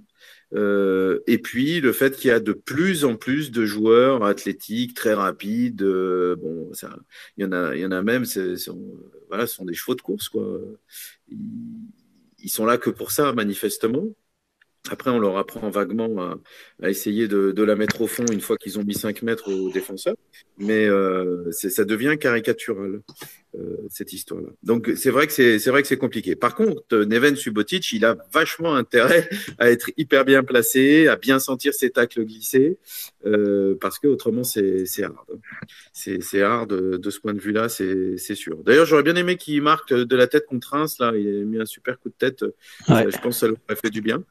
Euh, on serait rentré à 3-0, les mecs de, de Sport euh, auraient fait un malaise vagal et on aurait été tranquille pour la deuxième. Mais, euh, mais ça n'a pas été le cas. Alors, bon, voilà pour la charnière centrale. Euh, on a parlé de Colo pas mal. Euh, tu as, dit ce que tu en pensais euh, par hasard, le fait que c'était limite rassurant qu'il soit en charnière centrale. En tous les cas, je pense que Veribel, tu ne diras pas le contraire. Quand, il est, quand il a joué en charnière centrale jusqu'à présent, il a été tout à fait performant. Il n'y a pas de raison d'avoir peur. Oui, oui, et puis demain, il fera le job. Euh, on, a vu hein, comme c'est difficile quand même euh, quand, quand, Saliba il est rentré. Euh, comme c'est difficile, ce, poste est, difficile. Saliba, c'est un très jeune joueur sur un poste qui, mine de rien, ben, requiert de l'expérience. Et pour lui, c'est vrai que c'est les, entrées du coup étaient pas faciles, surtout qu'il est, il est quand même rentré contre des grosses équipes. Et euh, mais Colo, il fera, il fera le, le, job demain sans problème. Oui, et puis en plus, bon, il aurait été complémentaire avec Loïc, il le sera avec euh, Neven Subotic, euh, je pense. Euh, ils ont des qualités euh, très différentes, droitier, gaucher. Bon, euh, J'espère que de ce point de vue-là, euh, ils répondront présent. Tu as parlé de Gabriel Silva, qui est un joueur que j'aime bien. Moi, euh, par hasard, on en avait parlé dans l'émission euh, en mars, parce que la, la dernière qu'on a faite, parce qu'il il donnait vraiment satisfaction. La seule crainte, c'est sa fragilité musculaire. C'est vrai que s'il venait à se péter euh, à la 15e ou un truc comme ça, on serait vraiment dans l'embarras. Donc, euh, on va croiser les doigts pour que Gabriel Silva tienne le choc aussi. Alors, bon, le, dernier point qu'on va aborder, c'est le, c'est le match de demain. Euh, et puis, euh, au regard de ce qu'on a dit, il y a peut-être quelques motifs d'inquiétude, des motifs d'espoir aussi. par hasard, notre fragilité défensive réel ou pas, parce que Verivel euh, dit que les chiffres peut-être euh, ne nous donnent pas raison sur euh, ce, ressenti qu'on a. et si on, si on regarde un petit peu la, la, puissance offensive en face et la vivacité en face, il y a quelques raisons de d'avoir un, un peu peur, non? Ouais. oui, honnêtement, malheureusement, oui. Quand, je dis quelques raisons d'avoir un peu peur, je ne sais pas si c'est clair, mais euh, on a le, enfin, on peut avoir le sentiment, peut-être que c'est irrationnel, une crainte irrationnelle, qu'il y a des, choses qui pourraient s'emboîter de telle manière qu'on qu'on prenne un peu l'eau. Ouais, le truc c'est que, enfin, par rapport à, moi j'ai une époque évidemment, mais je suis pas le seul, je pense, mais qui m'a marqué, c'est l'époque Galette. Euh, il y a deux choses euh, qui étaient marquantes euh, avec Galette dans les derbies. C'est que d'une part, il avait trouvé le mode de préparation mentale et autres qui faisait qu'on se déchirait jamais dans un derby. On était toujours au top. Et sur, en gros, les trois dernières saisons de Galette, je pense qu'on avait, il faut reprendre les stats, mais on avait plutôt pris le dessus sur les résultats.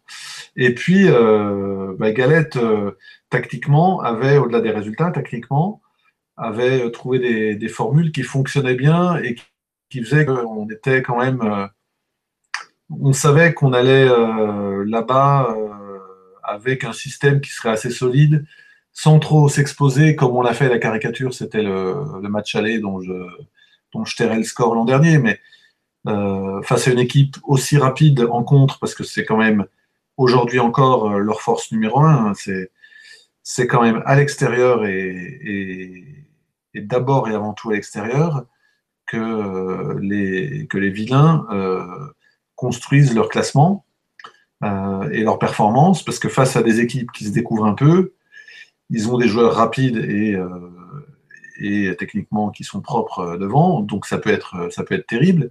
L'an dernier, ils ont gagné assez fréquemment sur des très gros scores à l'extérieur, beaucoup moins à domicile et notamment à domicile, contre des équipes qui, qui s'arrachent, contre des équipes qui, euh, qui défendent assez bas, bah, euh, souvent ils sont un peu limités en nombre de cases.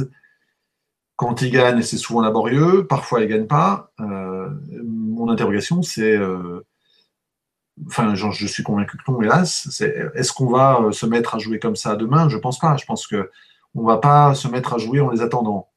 Ou peu, parce que je, serais très surpris que, que JLG, que Gasset euh, fasse euh, un changement de système et euh, nous sorte un troisième milieu de terrain de sa manche, à moins qu'ils se mettent à défendre avec trois défenseurs centraux, ce qui pourrait être aussi une solution. On pourrait imaginer qu'il, mais vu, le, vu que Perrin est blessé, ça me paraît un peu illusoire d'imaginer que qu'il fasse ça et qu'il mette aucun défenseur sur le banc. Mais voilà, je nous vois mal attendre, attendre les Lyonnais pour essayer de les prendre en contre.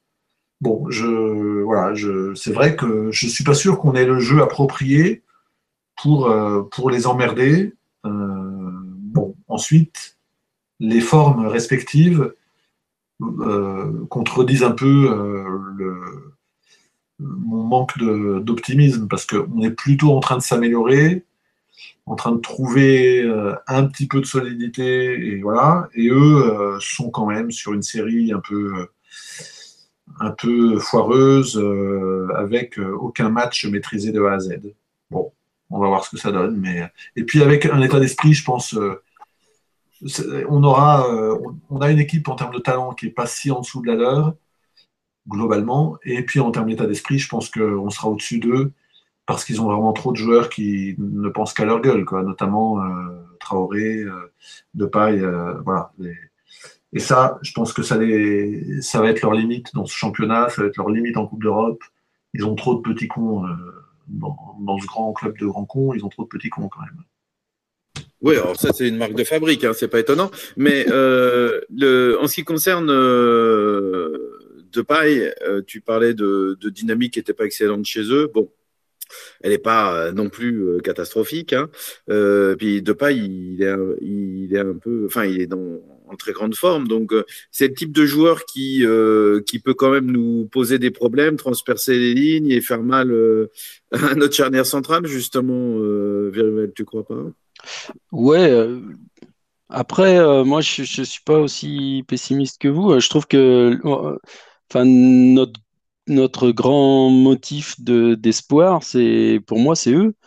les, ces derniers temps, ils ont fait quelques matchs vraiment, vraiment, vraiment pourri, quoi. Et euh, en Coupe d'Europe, là, 10 contre 11, ils se font, ils se font rattraper alors qu'ils mènent 2-0. Euh, ils ont quand même, enfin, ok, ils ont quelques résultats, ils sont, mais ils sont pas très loin devant nous. Hein, euh, on peut pas dire ça.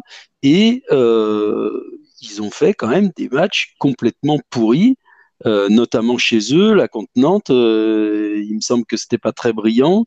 Et puis euh, en Coupe d'Europe, où à part l'exploit à, City, et eh ben les, les à, chaque fois ils se font ils se font rattraper et finalement ils sont leur vraiment ils sont ils sont leur ennemi numéro un quoi comme on disait tout à l'heure il y a il y a beaucoup de. Ouais, alors tu as raison contre Nantes, c'était. Alors je, je, dis la vérité, j'ai pas vu le match. Euh, par contre, les commentaires étaient euh, vraiment unanimes pour dire que c'était une performance indigente et que Nantes méritait de gagner.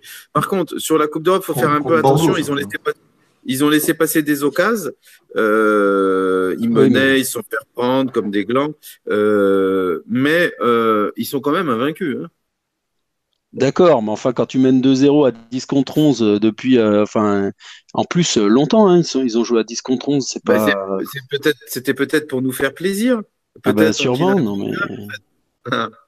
Quand, quand ils, ont, ils sont pas impériaux derrière hein, depuis. Ah ouais, quand tu écoutes les supporters lyonnais, franchement.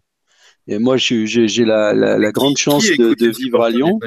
Bah écoute, euh, malheureusement, j'ai quelques collègues qui, qui sont supporters euh, lyonnais. Alors j'en ai, beaucoup des, j'en ai, je pense qu'on est presque, on est presque en supériorité, malheureusement pour eux. Mais euh, quand tu écoutes des supporters lyonnais, euh, ils sont loin d'être optimistes. Hein, et ils sont euh, même le plus souvent catastrophés par les performances de l'équipe, parce que même quand ça gagne, il y a toujours un moment dans le match où euh, les gars ils prennent l'eau. Donc si on arrive à en profiter, alors ça c'est un peu aussi notre problème effectivement d'être efficace.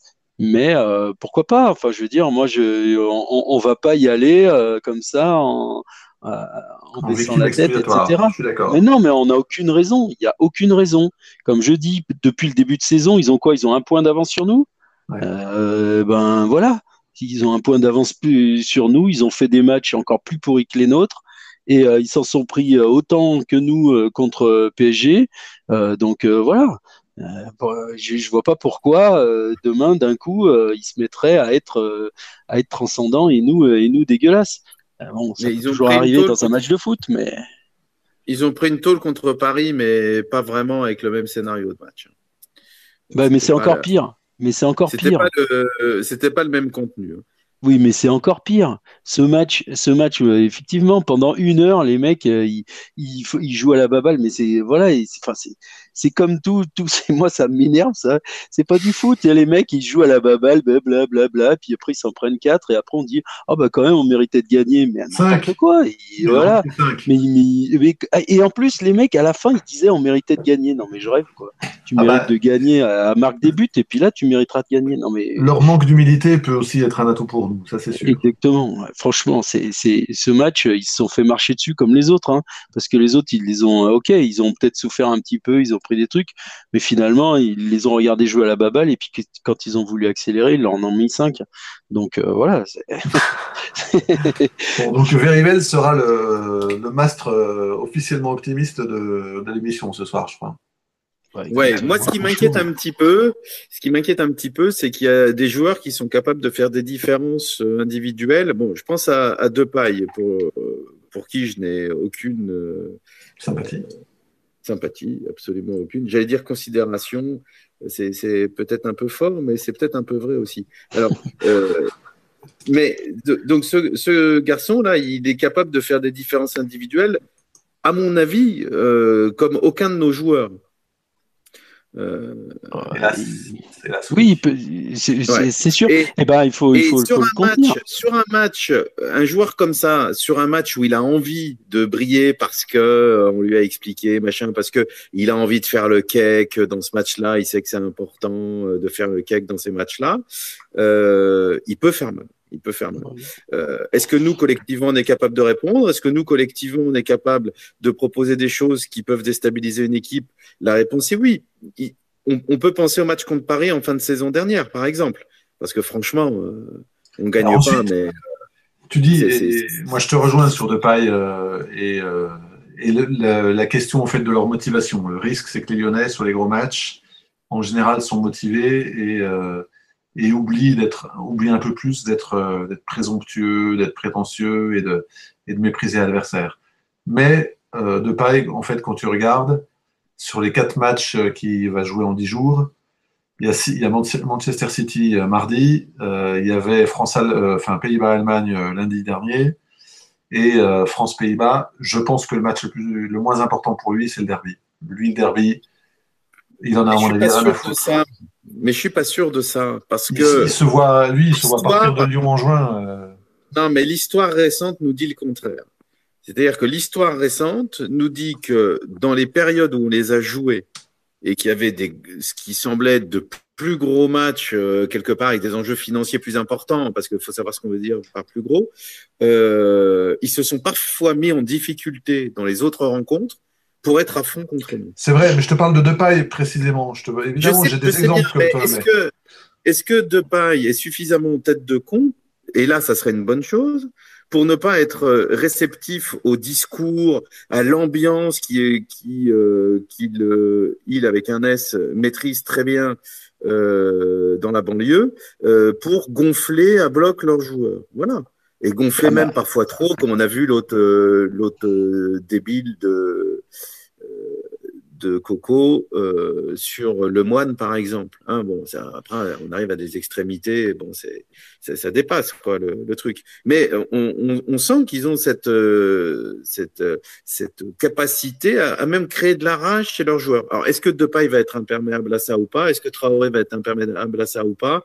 Euh, Est-ce que Genesio va avoir euh, quoique c'est pas forcément gêné, c'est pas forcément toujours l'entraîneur qui est à l'origine de ça, c'est tout le contexte. Mais est-ce que le contexte va être le même? Est-ce qu'ils ont la, la, la même, euh, ils vont développer la même euh, envie, voire haine euh, ou rage chez leurs joueurs? Ça, ça c'est un, une vraie interrogation parce que si c'est le cas, s'il y a une motivation au top, ça risque, ça risque d'être compliqué. C'est vrai. Mais euh, enfin, on, les a déjà joués en 2018 là. Et euh, alors, je parle pas du match aller de l'année dernière avec le contexte qui était très particulier, euh, un entraîneur euh, qui, était en train de partir, etc. On était vraiment au fond du trou, on, on, de confiance. Mais cette année, on les a déjà joués, on les a déjà joués, et il me semble que on les a bien joués, c'est-à-dire que on fait match nul, mais franchement, sur un malentendu, on peut les taper. Et parce que euh, ils ont, ils ont par exemple 25 dernières minutes où ils se chient dessus euh, complètement et où on a le ballon euh, peut-être 80% du temps. Donc, je peux il pas faut... dire parce que j'étais tellement serein que j'étais parti courir 23 km. Oui, je sais, je sais, je me souviens. mais, mais honnêtement, moi, enfin, je, il y avait bien de paille à, à ce match-là ils n'avaient pas l'air non plus d'être je, sais pas si vois, avec avoir les, d'avoir les yeux rougis quoi. C'est Mariano qui était titulaire euh, dans l'axe et, et Depay n'était pas dans dans les petits papiers peut-être à cette époque. Mais tu as raison. Euh, enfin, je, moi, le, le, je suis plutôt sur ce point de l'avis de, de Rivel parce que ta comparaison Osvaldo avec Tolisso, pour moi, elle n'est pas recevable parce qu'on est en train de parler de mecs qui sont des mercenaires. Depay et Traoré, c'est des mecs qui étaient à l'Ajax, qui ont joué une finale de Coupe d'Europe, enfin Traoré, pardon, à l'Ajax. Euh, de pas, il était à, Manchester United. Il a qu'un il a qu'un rêve et il l'a exprimé quasi euh, quasi de façon totalement transparente. Il a qu'un rêve, c'est de se barrer de Lyon. Brillant, il a, brillant, il a, il a quoi de Lyonnais, brillant ah ben, brillant, brillant, brillant, c'est pas de paille. Brillant, il s'est jamais imaginé un destin à la de paille. Il a jamais été contacté par Manchester. C'est pas ça. C'est pas ça que je veux dire. Ce que je veux dire, c'est que tu, tu, peux prendre tous, tous les mecs qui sont arrivés dans cette période-là. Dès le premier match, tu avais l'impression qu'ils avaient été formés euh, au club, qu'ils étaient nés à Vaux-en-Velin ou je sais pas où. Et tellement ils étaient tellement ils leur avaient mis ouais, dans le crâne qu'on était le, pardon mais la comparaison n'est pas bonne et puis, et puis nous, Briand, il vient, il vient de Guingamp, quand, enfin pas de Guingamp, de Rennes. Mais pardon, moi, je te parle de motivation des joueurs, je te parle et pas oui, de, mais, de, mais, tu motives pas de paille en lui disant juste tu vas porter le maillot de l'OL euh, devant 60 000 personnes dans un derby. Briand, si, parce que pour Briand, c'est un aboutissement d'être à Lyon. Pour Depay, c'est un, un, passage. C'est euh, un passage penses... qu'il espère le plus court possible. Et Depay, il se dit, si, si je veux demain jouer dans le club de mes rêves, euh, donc au Real, au Barça, à City ou je sais pas quoi, il faut que je brille contre City. Il se dit pas qu'il faut que je brille contre saint Alors que Briand, et les autres qui nous ont fait mal euh, dans des derbies précédents, c'était des Benzema ou des Lacazette, des attaquants certes forts, mais qui étaient élevés depuis 15 ans dans le contexte lyonnais, et qui savaient, et qui, eux, pour le coup, tu as raison, en euh, Benzema, euh, l'année où, ils se font marcher dessus par Rome quatre jours avant, et ils nous avaient marché dessus à Geoffroy Guichard, et tu avais l'impression qu'ils avaient mis leur équipe type à Geoffroy Guichard et qu'ils avaient, fait, avaient fait un peu tourner pour leur carte finale à Rome ou leur huitième, je me souviens plus. Je suis d'accord avec toi, mais à l'époque, ils avaient vachement plus de joueurs du club, formés au club. Aujourd'hui, euh, à part euh, l'abruti qui, euh, qui garde les cages, là, le, euh, le, le, le demeuré là, qui sort, à, à, part lui, ils ont qui le mec formé au club S'il y a Awar au milieu bah, Awar, Awar, au milieu, voilà, et Fekir. Awar, Awar, Fekir et Lopez, je suis convaincu qu'ils seront surmotivés à 130% mais euh, Kevin Tété, euh, je ne sais pas qui va jouer en défense centrale, il n'est pas Morel. Morel. Ah non, il n'y a pas Morel. Ndombele, bon, Ndombele, il est en train d'avoir chopé le melon parce qu'on lui a dit qu'il valait 100 millions, il vient d'être sélectionné en équipe de France. Il est très bon, mais il n'est peut-être pas encore au niveau que certains sont en train de lui prêter. Bon, il y a, et il y a l'esprit club, il tient plus que sur deux, trois joueurs. Ça, c'est un point qui est plutôt, à mon avis, en notre faveur. Et notamment parce que dans les autres qui sont sur le terrain, il y a quand même des putains de mercenaires. Quoi.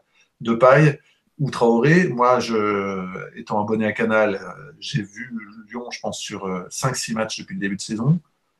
Euh, Traoré, il a fait des matchs, mais s'il avait fait les mêmes à saint je pense que bah, il aurait un, destin. Là, je ne sais pas qui on a sifflé et qu'on n'a plus jamais revu à saint sur un terrain, mais c'est c'est un scandale total, alors que c'est un mec doué. Et de paille, bah, euh, je ne je suis pas sûr que ses coéquipiers l'adorent, vu euh, ses déclarations. Donc ça, c'est quand même un point pour moi de, sur l'état d'esprit, même si je sais que pour un derby, ça reste un gros match, donc globalement, ils vont être plus motivés que quand ils jouent à Caen ou quand ils jouent contre Dijon ou contre Bordeaux, parce que le match le pire qu'ils ont fait, c'est leur dernier match à domicile contre Bordeaux. Euh, certes, ils seront motivés, mais il y en a 3-4, et notamment ceux qui les tirent vers le haut, qui auront plus la tête peut-être à, City qu'à saint bon. Après, globalement, il y a, aussi, enfin, il y a un gros travail tactique à faire hein, avant ce match. Hein. Euh, justement, quand on parle de ces joueurs-là, il faut trouver les moyens de bloquer euh, ces joueurs-là. Et donc, il y a un gros travail tactique comme on a déjà fait hein, dans les derbies euh, sous Galtier, euh, du gros travail de bloc. Tactiquement, il faut que ce soit euh, parfait si on veut rivaliser. Et ça, on le sait. De toute façon, contre des grosses équipes comme ça, on le sait. Et, donc, la bataille, elle va aussi se faire sur les bandes touches et sur la préparation du match tactiquement. La question que je me pose à, ce propos, justement, tu parlais de grosses batailles tactiques, etc. Est-ce que de notre côté, parce qu'on parlait de la motivation lyonnaise, on a le droit d'être motivé, nous aussi, après tout. Est-ce que de notre côté, le, notre quatuor offensif, on part du principe qu'on resterait dans une organisation identique. Est-ce qu'il va être euh, capable de de s'investir davantage, même si on n'a pas de gros reproches à faire de ce point de vue-là, mais de s'investir davantage, peut-être de jouer un peu plus bas aussi euh, dans les tâches défensives, de jouer un peu plus bas, de faire un peu plus bloc pour, être plus euh, resserré. ouais, être plus resserré. Est-ce que ça, ça, c'est quelque chose qui est envisageable? Est-ce que ça va être préconisé par Gasset? Est-ce que un quatuor classique euh, du type Kazri, Cabella, Diony, KMP moi, j'imagine que Kevin Bonnet-Paquet sera titulaire parce que je trouve qu'il a le profil, mais on verra. Euh, est-ce qu'il va être capable de, de, jouer plus resserré, de régaler un peu moins le, ballon par hasard, à ton avis Est-ce que, est que ces joueurs-là sont, sont capables d'ajuster un peu leur manière de jouer pour, pour être euh, plus efficaces euh, face à ce type d'équipe? Ah, il faut que tu, faut que tu, tu réactives ton micro hein, par hasard. Sinon, on peut pas t'entendre. Ah, non, mais... il, est parti, c'est ça? Qu'est-ce qu'il fait? il était, en, il était en hypoglycémie. Il, il, est allé chercher. Verivel, du coup, ouais, bah, moi, je vais te répondre. Est-ce capable de resserrer un peu? Et il va falloir, c'est ça. Moi, j'ai toujours en, mémoire euh, ce match euh, qu'on va gagner au parc, tu sais, au début de la de l'ère Qatari là, euh, avec euh, avec Galtier. Et ce match vraiment tactiquement absolument parfait où tout le monde s'était mis dans le avec le jeu de Pierre-Emerick Aubameyang, c'était beau. Hein. C'était, c'était magnifique ce match et, et je me souviens que en plus je, je, sais plus je crois qu'on joue on joue Sochaux le match d'après euh, et, et, et, Hervé Renard, euh, qui, qui, qui entraînait Sochaux à l'époque, il me semble, euh, me souvenir de ça, qui dit quand on regarde le match de saint à Paris, on a mal à la tête. Et eh ben c'est exactement ça, c'est-à-dire que contre ces grosses équipes-là, il faut qu'on réalise le match tactique parfait ou presque parfait pour ben, pouvoir les contrer et, et, et, arriver à faire un résultat. On n'a on pas le choix. Donc pour demain, il va falloir que nos joueurs ils se mettent dans cet état d'esprit-là et pour pouvoir ramener des points de, de, de, Lyon. J'ai retrouvé la voie. Ouais, c'est bien. Je suis désolé, j'ai eu une, coupure, mais bon, je suis d'accord avec toi, évidemment, tactiquement, il euh, faut faire le match parfait. La question que je me pose, c'est euh, est-ce que euh, Gasset va, autant que Galtier, être capable d'innovation par rapport à ce qu'il par rapport à ce qu'il propose habituellement J'ai un doute. Parce que Galette, qui n'avait pas l'aura de Gasset, ou l'estime euh, dans les médias ou autres de Gasset. A priori, Gasset, enfin, puis c'est pas qu'une estime médiatique. Hein, euh, tout le monde lui tresse des, lauriers. Euh, il, il, reste quand même très accroché à son système dont il déroge très très rarement. Galtier avait su à plusieurs reprises changer, notamment contre effectivement Lyon ou Paris. Bon, moi je ma crainte, enfin ce que j'ai, ce qu'on a tous constaté, je pense, c'est que sur sur aucun match, on a été très solide, euh, quasiment sur aucun match, et euh, notre milieu à deux se retrouve quand même, comme à Nîmes par exemple, dans des situations à la con, où euh, l'équipe en face fait 60 mètres et on finit par prendre un but. L'égalisation nîmoise, finalement, si on réfléchit, c'est terrible parce que pendant 20 minutes, on se prend des vagues on est acculé sur notre but, mais on se prend pas de but, un peu avec de la réussite, un peu avec le talent de Ruffier, la frappe sur la barre, les arrêts de Ruffier, et puis au moment où Nîmes ne nous domine plus, on a le ballon dans leur camp, on joue, euh, on perd un ballon un peu bêtement avec Selnaes, etc.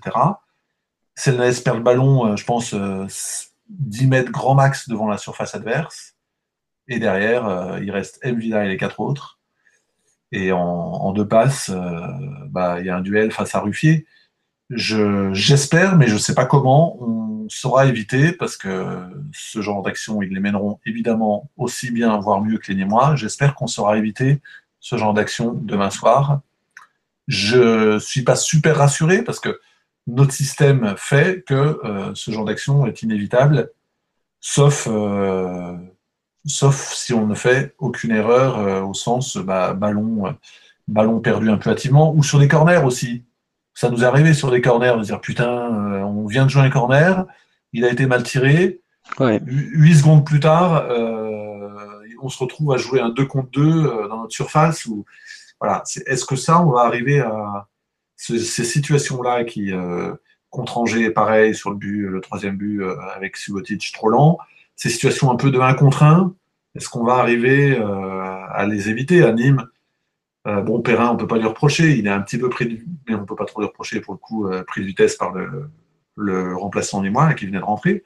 Mais voilà, c'est des, situations de 1 contre 1 où euh, quand on a en face des attaquants de talent, bon, on, peut, on peut les craindre et, avoir un peu peur à, la perspective d'en connaître 3-4 dans le match, ces situations-là. Donc c'est ça qu'il va falloir qu'on évite et je ne sais pas comment et peut-être que ça pourrait être en changeant de système je suis pas sûr que Galette soit dans cette euh, Galette, Gasset soit dans cette euh, logique-là.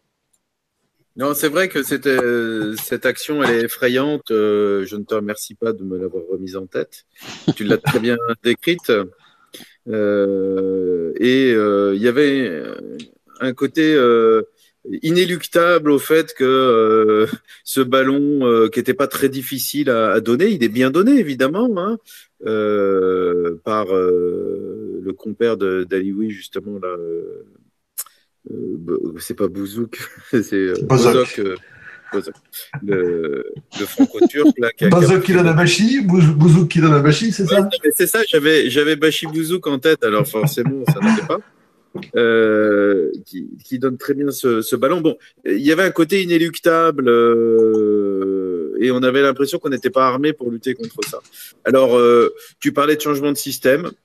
Le même système en jouant peut-être un peu plus bas, en ayant des joueurs euh, qui offensifs qui participent un peu plus, ça peut suffire aussi. Euh, peut-être monnaie paquet d'entrée. Hein ah bah moi j'espère. Justement, parce qu'il est tard, il faut qu'on en, qu'on en reste là. Je pense qu'on a déjà pas mal euh, débroussaillé ce, ce, derby. Et pour conclure, je comptais vous demander un petit peu la, la compo que, que vous feriez à la place de Jean-Louis Gasset. Alors, Bon, on n'a pas d'infos sur le un joueur qui aurait un bobo ou un truc. Évidemment, on part du principe que, que tout le monde est euh, dispo et en forme dans le groupe de 20 qui a été. Euh, c'est aujourd'hui hein, d'ailleurs qu'il a été donné le groupe de 20. Oui, oui. On a déjà fait un, un potin euh, sur le sujet, les 20 pour vaincre les vilains. Alors, la compo, on commence avec toi, Verivel. Comment tu, tu organiserais tout ça? Oh, bah, derrière, c'est facile. Hein, c'est les... Il y a, il y a- il y a pas de, enfin, faut pas faire de, de surprise. Donc, euh, Debuchy, euh, Silva, euh, Colo, Subotic. De toute façon, ce sera ça. On est d'accord, sauf si quelqu'un se blesse avant, avant demain. Les deux du milieu, de, ils sont indéboulonnables. On va, va pas les changer. Et après, ben, de- moi, je garderais, je presque les, mêmes devant, sauf peut-être euh, Monet Paquet, que je mettrais à la place d'Amouma, par exemple, euh, du dernier match. Et, euh, et peut-être en, essayant justement de placer dans le sur sur deux pailles peut-être euh, des, des prises à deux, des choses comme ça avec Monet Paquet qui viendrait défendre un peu plus que les autres devant parce qu'on va pas non plus demander à Casery de faire un de faire un gros gros boulot défensif, on, on pourra pas. Euh, le, il le peut- problème de Depay, c'est qu'il a été replacé euh, dans l'axe comme euh, Ouais. C'est ça. comme. Donc Alors, là, ça veut dire coup, que c'est Cabella plutôt qui viendra euh, épauler les, les deux du milieu là et pour le, pour Ouais. le choper. Ouais, si tu parles, si on parlait d'un petit réajustement, oui, peut-être Ouais, qu'il ce faudrait Cabella que. qui descendrait un peu plus, mettre Mm. Monet Paquet sur le côté pour avoir encore un peu plus d'assises défensives et puis devant ben garder euh, les, les, les, mecs en forme là. Donc euh, après Diony, moi je suis pas, je suis pas, je suis pas ultra fan euh, peut-être. Et j'avais bien aimé le début de saison de, de Salibur. C'est vrai qu'il a disparu un petit peu des, des terrains là. On l'a, on, on, a vu un petit peu ça tout à l'heure. Moi j'avais bien aimé son début de saison et, euh, c'est quelqu'un de puissant et qui euh, et qui peut faire très mal à très mal à une défense. Donc euh, bon voilà. Après au choix hein, entre Diony euh, et Salibur là sur sur le côté. Par hasard, tu vois les choses de la même manière ou euh, tu parlais de surprise, euh, un petit Hassan Diouf pour euh, blinder un peu notre milieu, voire le faire jouer couloir gauche parce que Gassel a déjà fait. Alors, ton équipe? Bah, globalement, je suis, euh, si je suis confo- enfin, cohérent par rapport à ce que j'ai dit, je pense que mon équipe, ça va être un 4-2-3-1 comme d'hab. Euh, la même défense, évidemment, que, que Verivel, même si la question quand même de Saliba, me semble-t-il, se pose un petit peu relativement aux, deux derniers matchs que nous a sortis euh, Neven Subotic. Euh, bon, voilà, mais un petit peu, j'avoue que je la trancherais quand même plutôt en faveur de Subotic, parce que je suis pas sûr Euh, que sur un derby, euh, c'est- ouais, c'est compliqué, hein, il a franchement. quand même que 17 ans, je suis, ouais, je suis d'accord. 17 ans. Non, il est, oui, honnêtement, euh, pour moi, le- la question ne se pose pas. Je pense que William Saliba euh, n'est- pas encore prêt. C'est ce qui est logique. hein. Tout à fait. On a, on a vu Kurt euh, jouer à cet âge-là. Bon, lui, c'était un extraterrestre sur le plan athlétique. hein, et, et il avait encore des, des défauts. euh, bon, Mais il- Saliba en est un aussi, hein, cela dit. Moins, euh, c'est moins spectaculaire, mais Saliba, il fait 1m92 ou 93. Ouais, ouais, c'est un, Non, non, c'est un monstre. Saliba, c'est un joli bébé, comme disait euh, Thierry Roland. C'est un garçon plein d'avenir, très probablement. Et d'ailleurs, le, le club a, a misé sur lui euh, sans restriction. Mais Kurt, c'était un extraterrestre sur le plan athlétique. C'est un truc de fou, quoi. Ouais, mais ensuite, globalement, toute qualité de défenseur central conf- enfin, confondue, comprise, je suis pas sûr que euh, le Saliba d'aujourd'hui, donc 17 ans, euh, est moins fort que le, que Zuma qui a dû jouer ses premiers matchs à peu près au même âge. Bon, moi je, évidemment, physiquement, euh, Zuma paraissait euh, encore plus impressionnant. Techniquement, je pense que Saliba est beaucoup plus propre.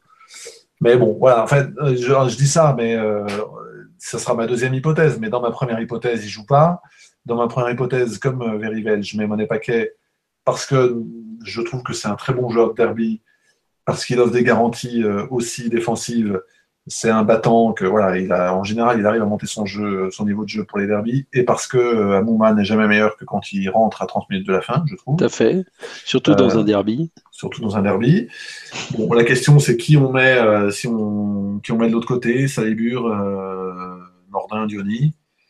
Je pense quand même plutôt euh, Diony parce que pour des raisons un peu de statut, quoi, on va dire. Mais je suis assez tenté par la piste Nordin. Moi, je, je trouve qu'on n'est pas très loin d'un, match euh, à un moment donné exceptionnel de Nordin. On l'a pas encore eu, mais parfois je me dis, ce mec-là, il lui manque pas grand-chose pour qu'il euh, nous fasse un vrai gros match. souvenez-vous qu'avec Nancy, L'an dernier, il a, il a mis la misère aux Lyonnais en coupe. Hein. Les Lyonnais s'en sont sortis un peu par miracle, il me semble, en prolongation. Oui, oui il a fait un gros match contre eux. Et puis, il a fait un match exceptionnel cette saison. Ben, C'était en N2, mais vraiment exceptionnel. Vraiment exceptionnel.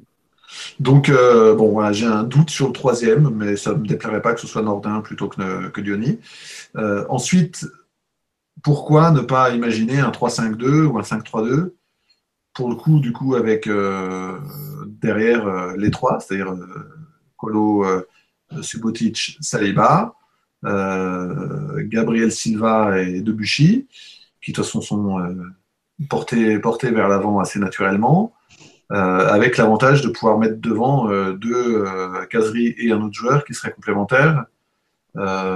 et puis bah, ensuite dans l'axe, garder Selnes, euh, M. Villa et, sans doute Cabella. Bon, je sais pas. Moi, euh, je serais peut-être pas contre euh, cette idée. Ça dépend un peu de ce que, évidemment, de ce que va mettre en face Genesio et de ce que Gasset imagine que Genesio mettra en face, quoi. non, mais moi, je pense que le, le 3-5-2 que Verivel déteste, je pense que c'est un très bon système si l'animation est bonne. Euh, mais là, pour moi, c'est pas une option parce que je pense que William Saliba n'est pas prêt à jouer ce match-là. Donc, euh, le... alors euh, Jean-Luc Gasset va peut-être me donner tort parce que c'est lui quand même qui est le mieux placé pour savoir si, si William est, prêt ou pas. Mais moi, de, de ce que j'ai vu, de ce qu'il a proposé quand, quand il a joué, je pense que c'est trop juste pour l'instant. J'espère que ça sera. Ouais, il a souffert, il a souffert. Pour moi, c'est honnêtement. C'est trop juste pour l'instant, et euh, ça serait, à mon avis, je peux me tromper évidemment, mais vraiment, je suis, j'ai pas trop de doutes sur la question. Je pense que ça serait un service ni euh, pour lui ni pour. C'est clair. Possible, possible, les gars. bon, mais à Sandius, personne voit la petite surprise à Sandius, soit à Sandius couloir gauche, soit un milieu à 3, 4-3-3 il peut euh, rentrer. personne ne voit ça? Bah pour moi, il peut rentrer. C'est-à-dire que si jamais, euh, on va imaginer qu'on mène 2-0 euh, à la, 75e, je pense qu'il rentre. si je peux me permettre, puisqu'on est en train de rêver, je préférerais 7 pour être un peu détendu. Parce que 2 à la 75e, je ne suis pas détendu du tout. Ah non, mais moi non plus, je regarde pas la fin. Ouais, on signe, on signe quand même, non? Rassurez-moi. Ah ouais, ah bon. Je me souviens d'autres là, mais. Moi, Deuce, j'ai un souci, c'est que je l'aime bien, mais j'ai toujours pas bien trouvé euh, euh, son poste, en fait. J'ai toujours pas bien compris euh, à quel endroit il pouvait vraiment s'imposer comme un titu. Je suis, je, suis, j'arrive pas encore à avoir un avis définitif sur ce joueur dont je sens qu'il a quelque chose, mais qui m'a jamais totalement convaincu, en fait. Ouais, bah, le, match le plus convaincant qu'il a fait de très loin, c'est le premier contre Nice. ah, mais je l'ai pas vu alors.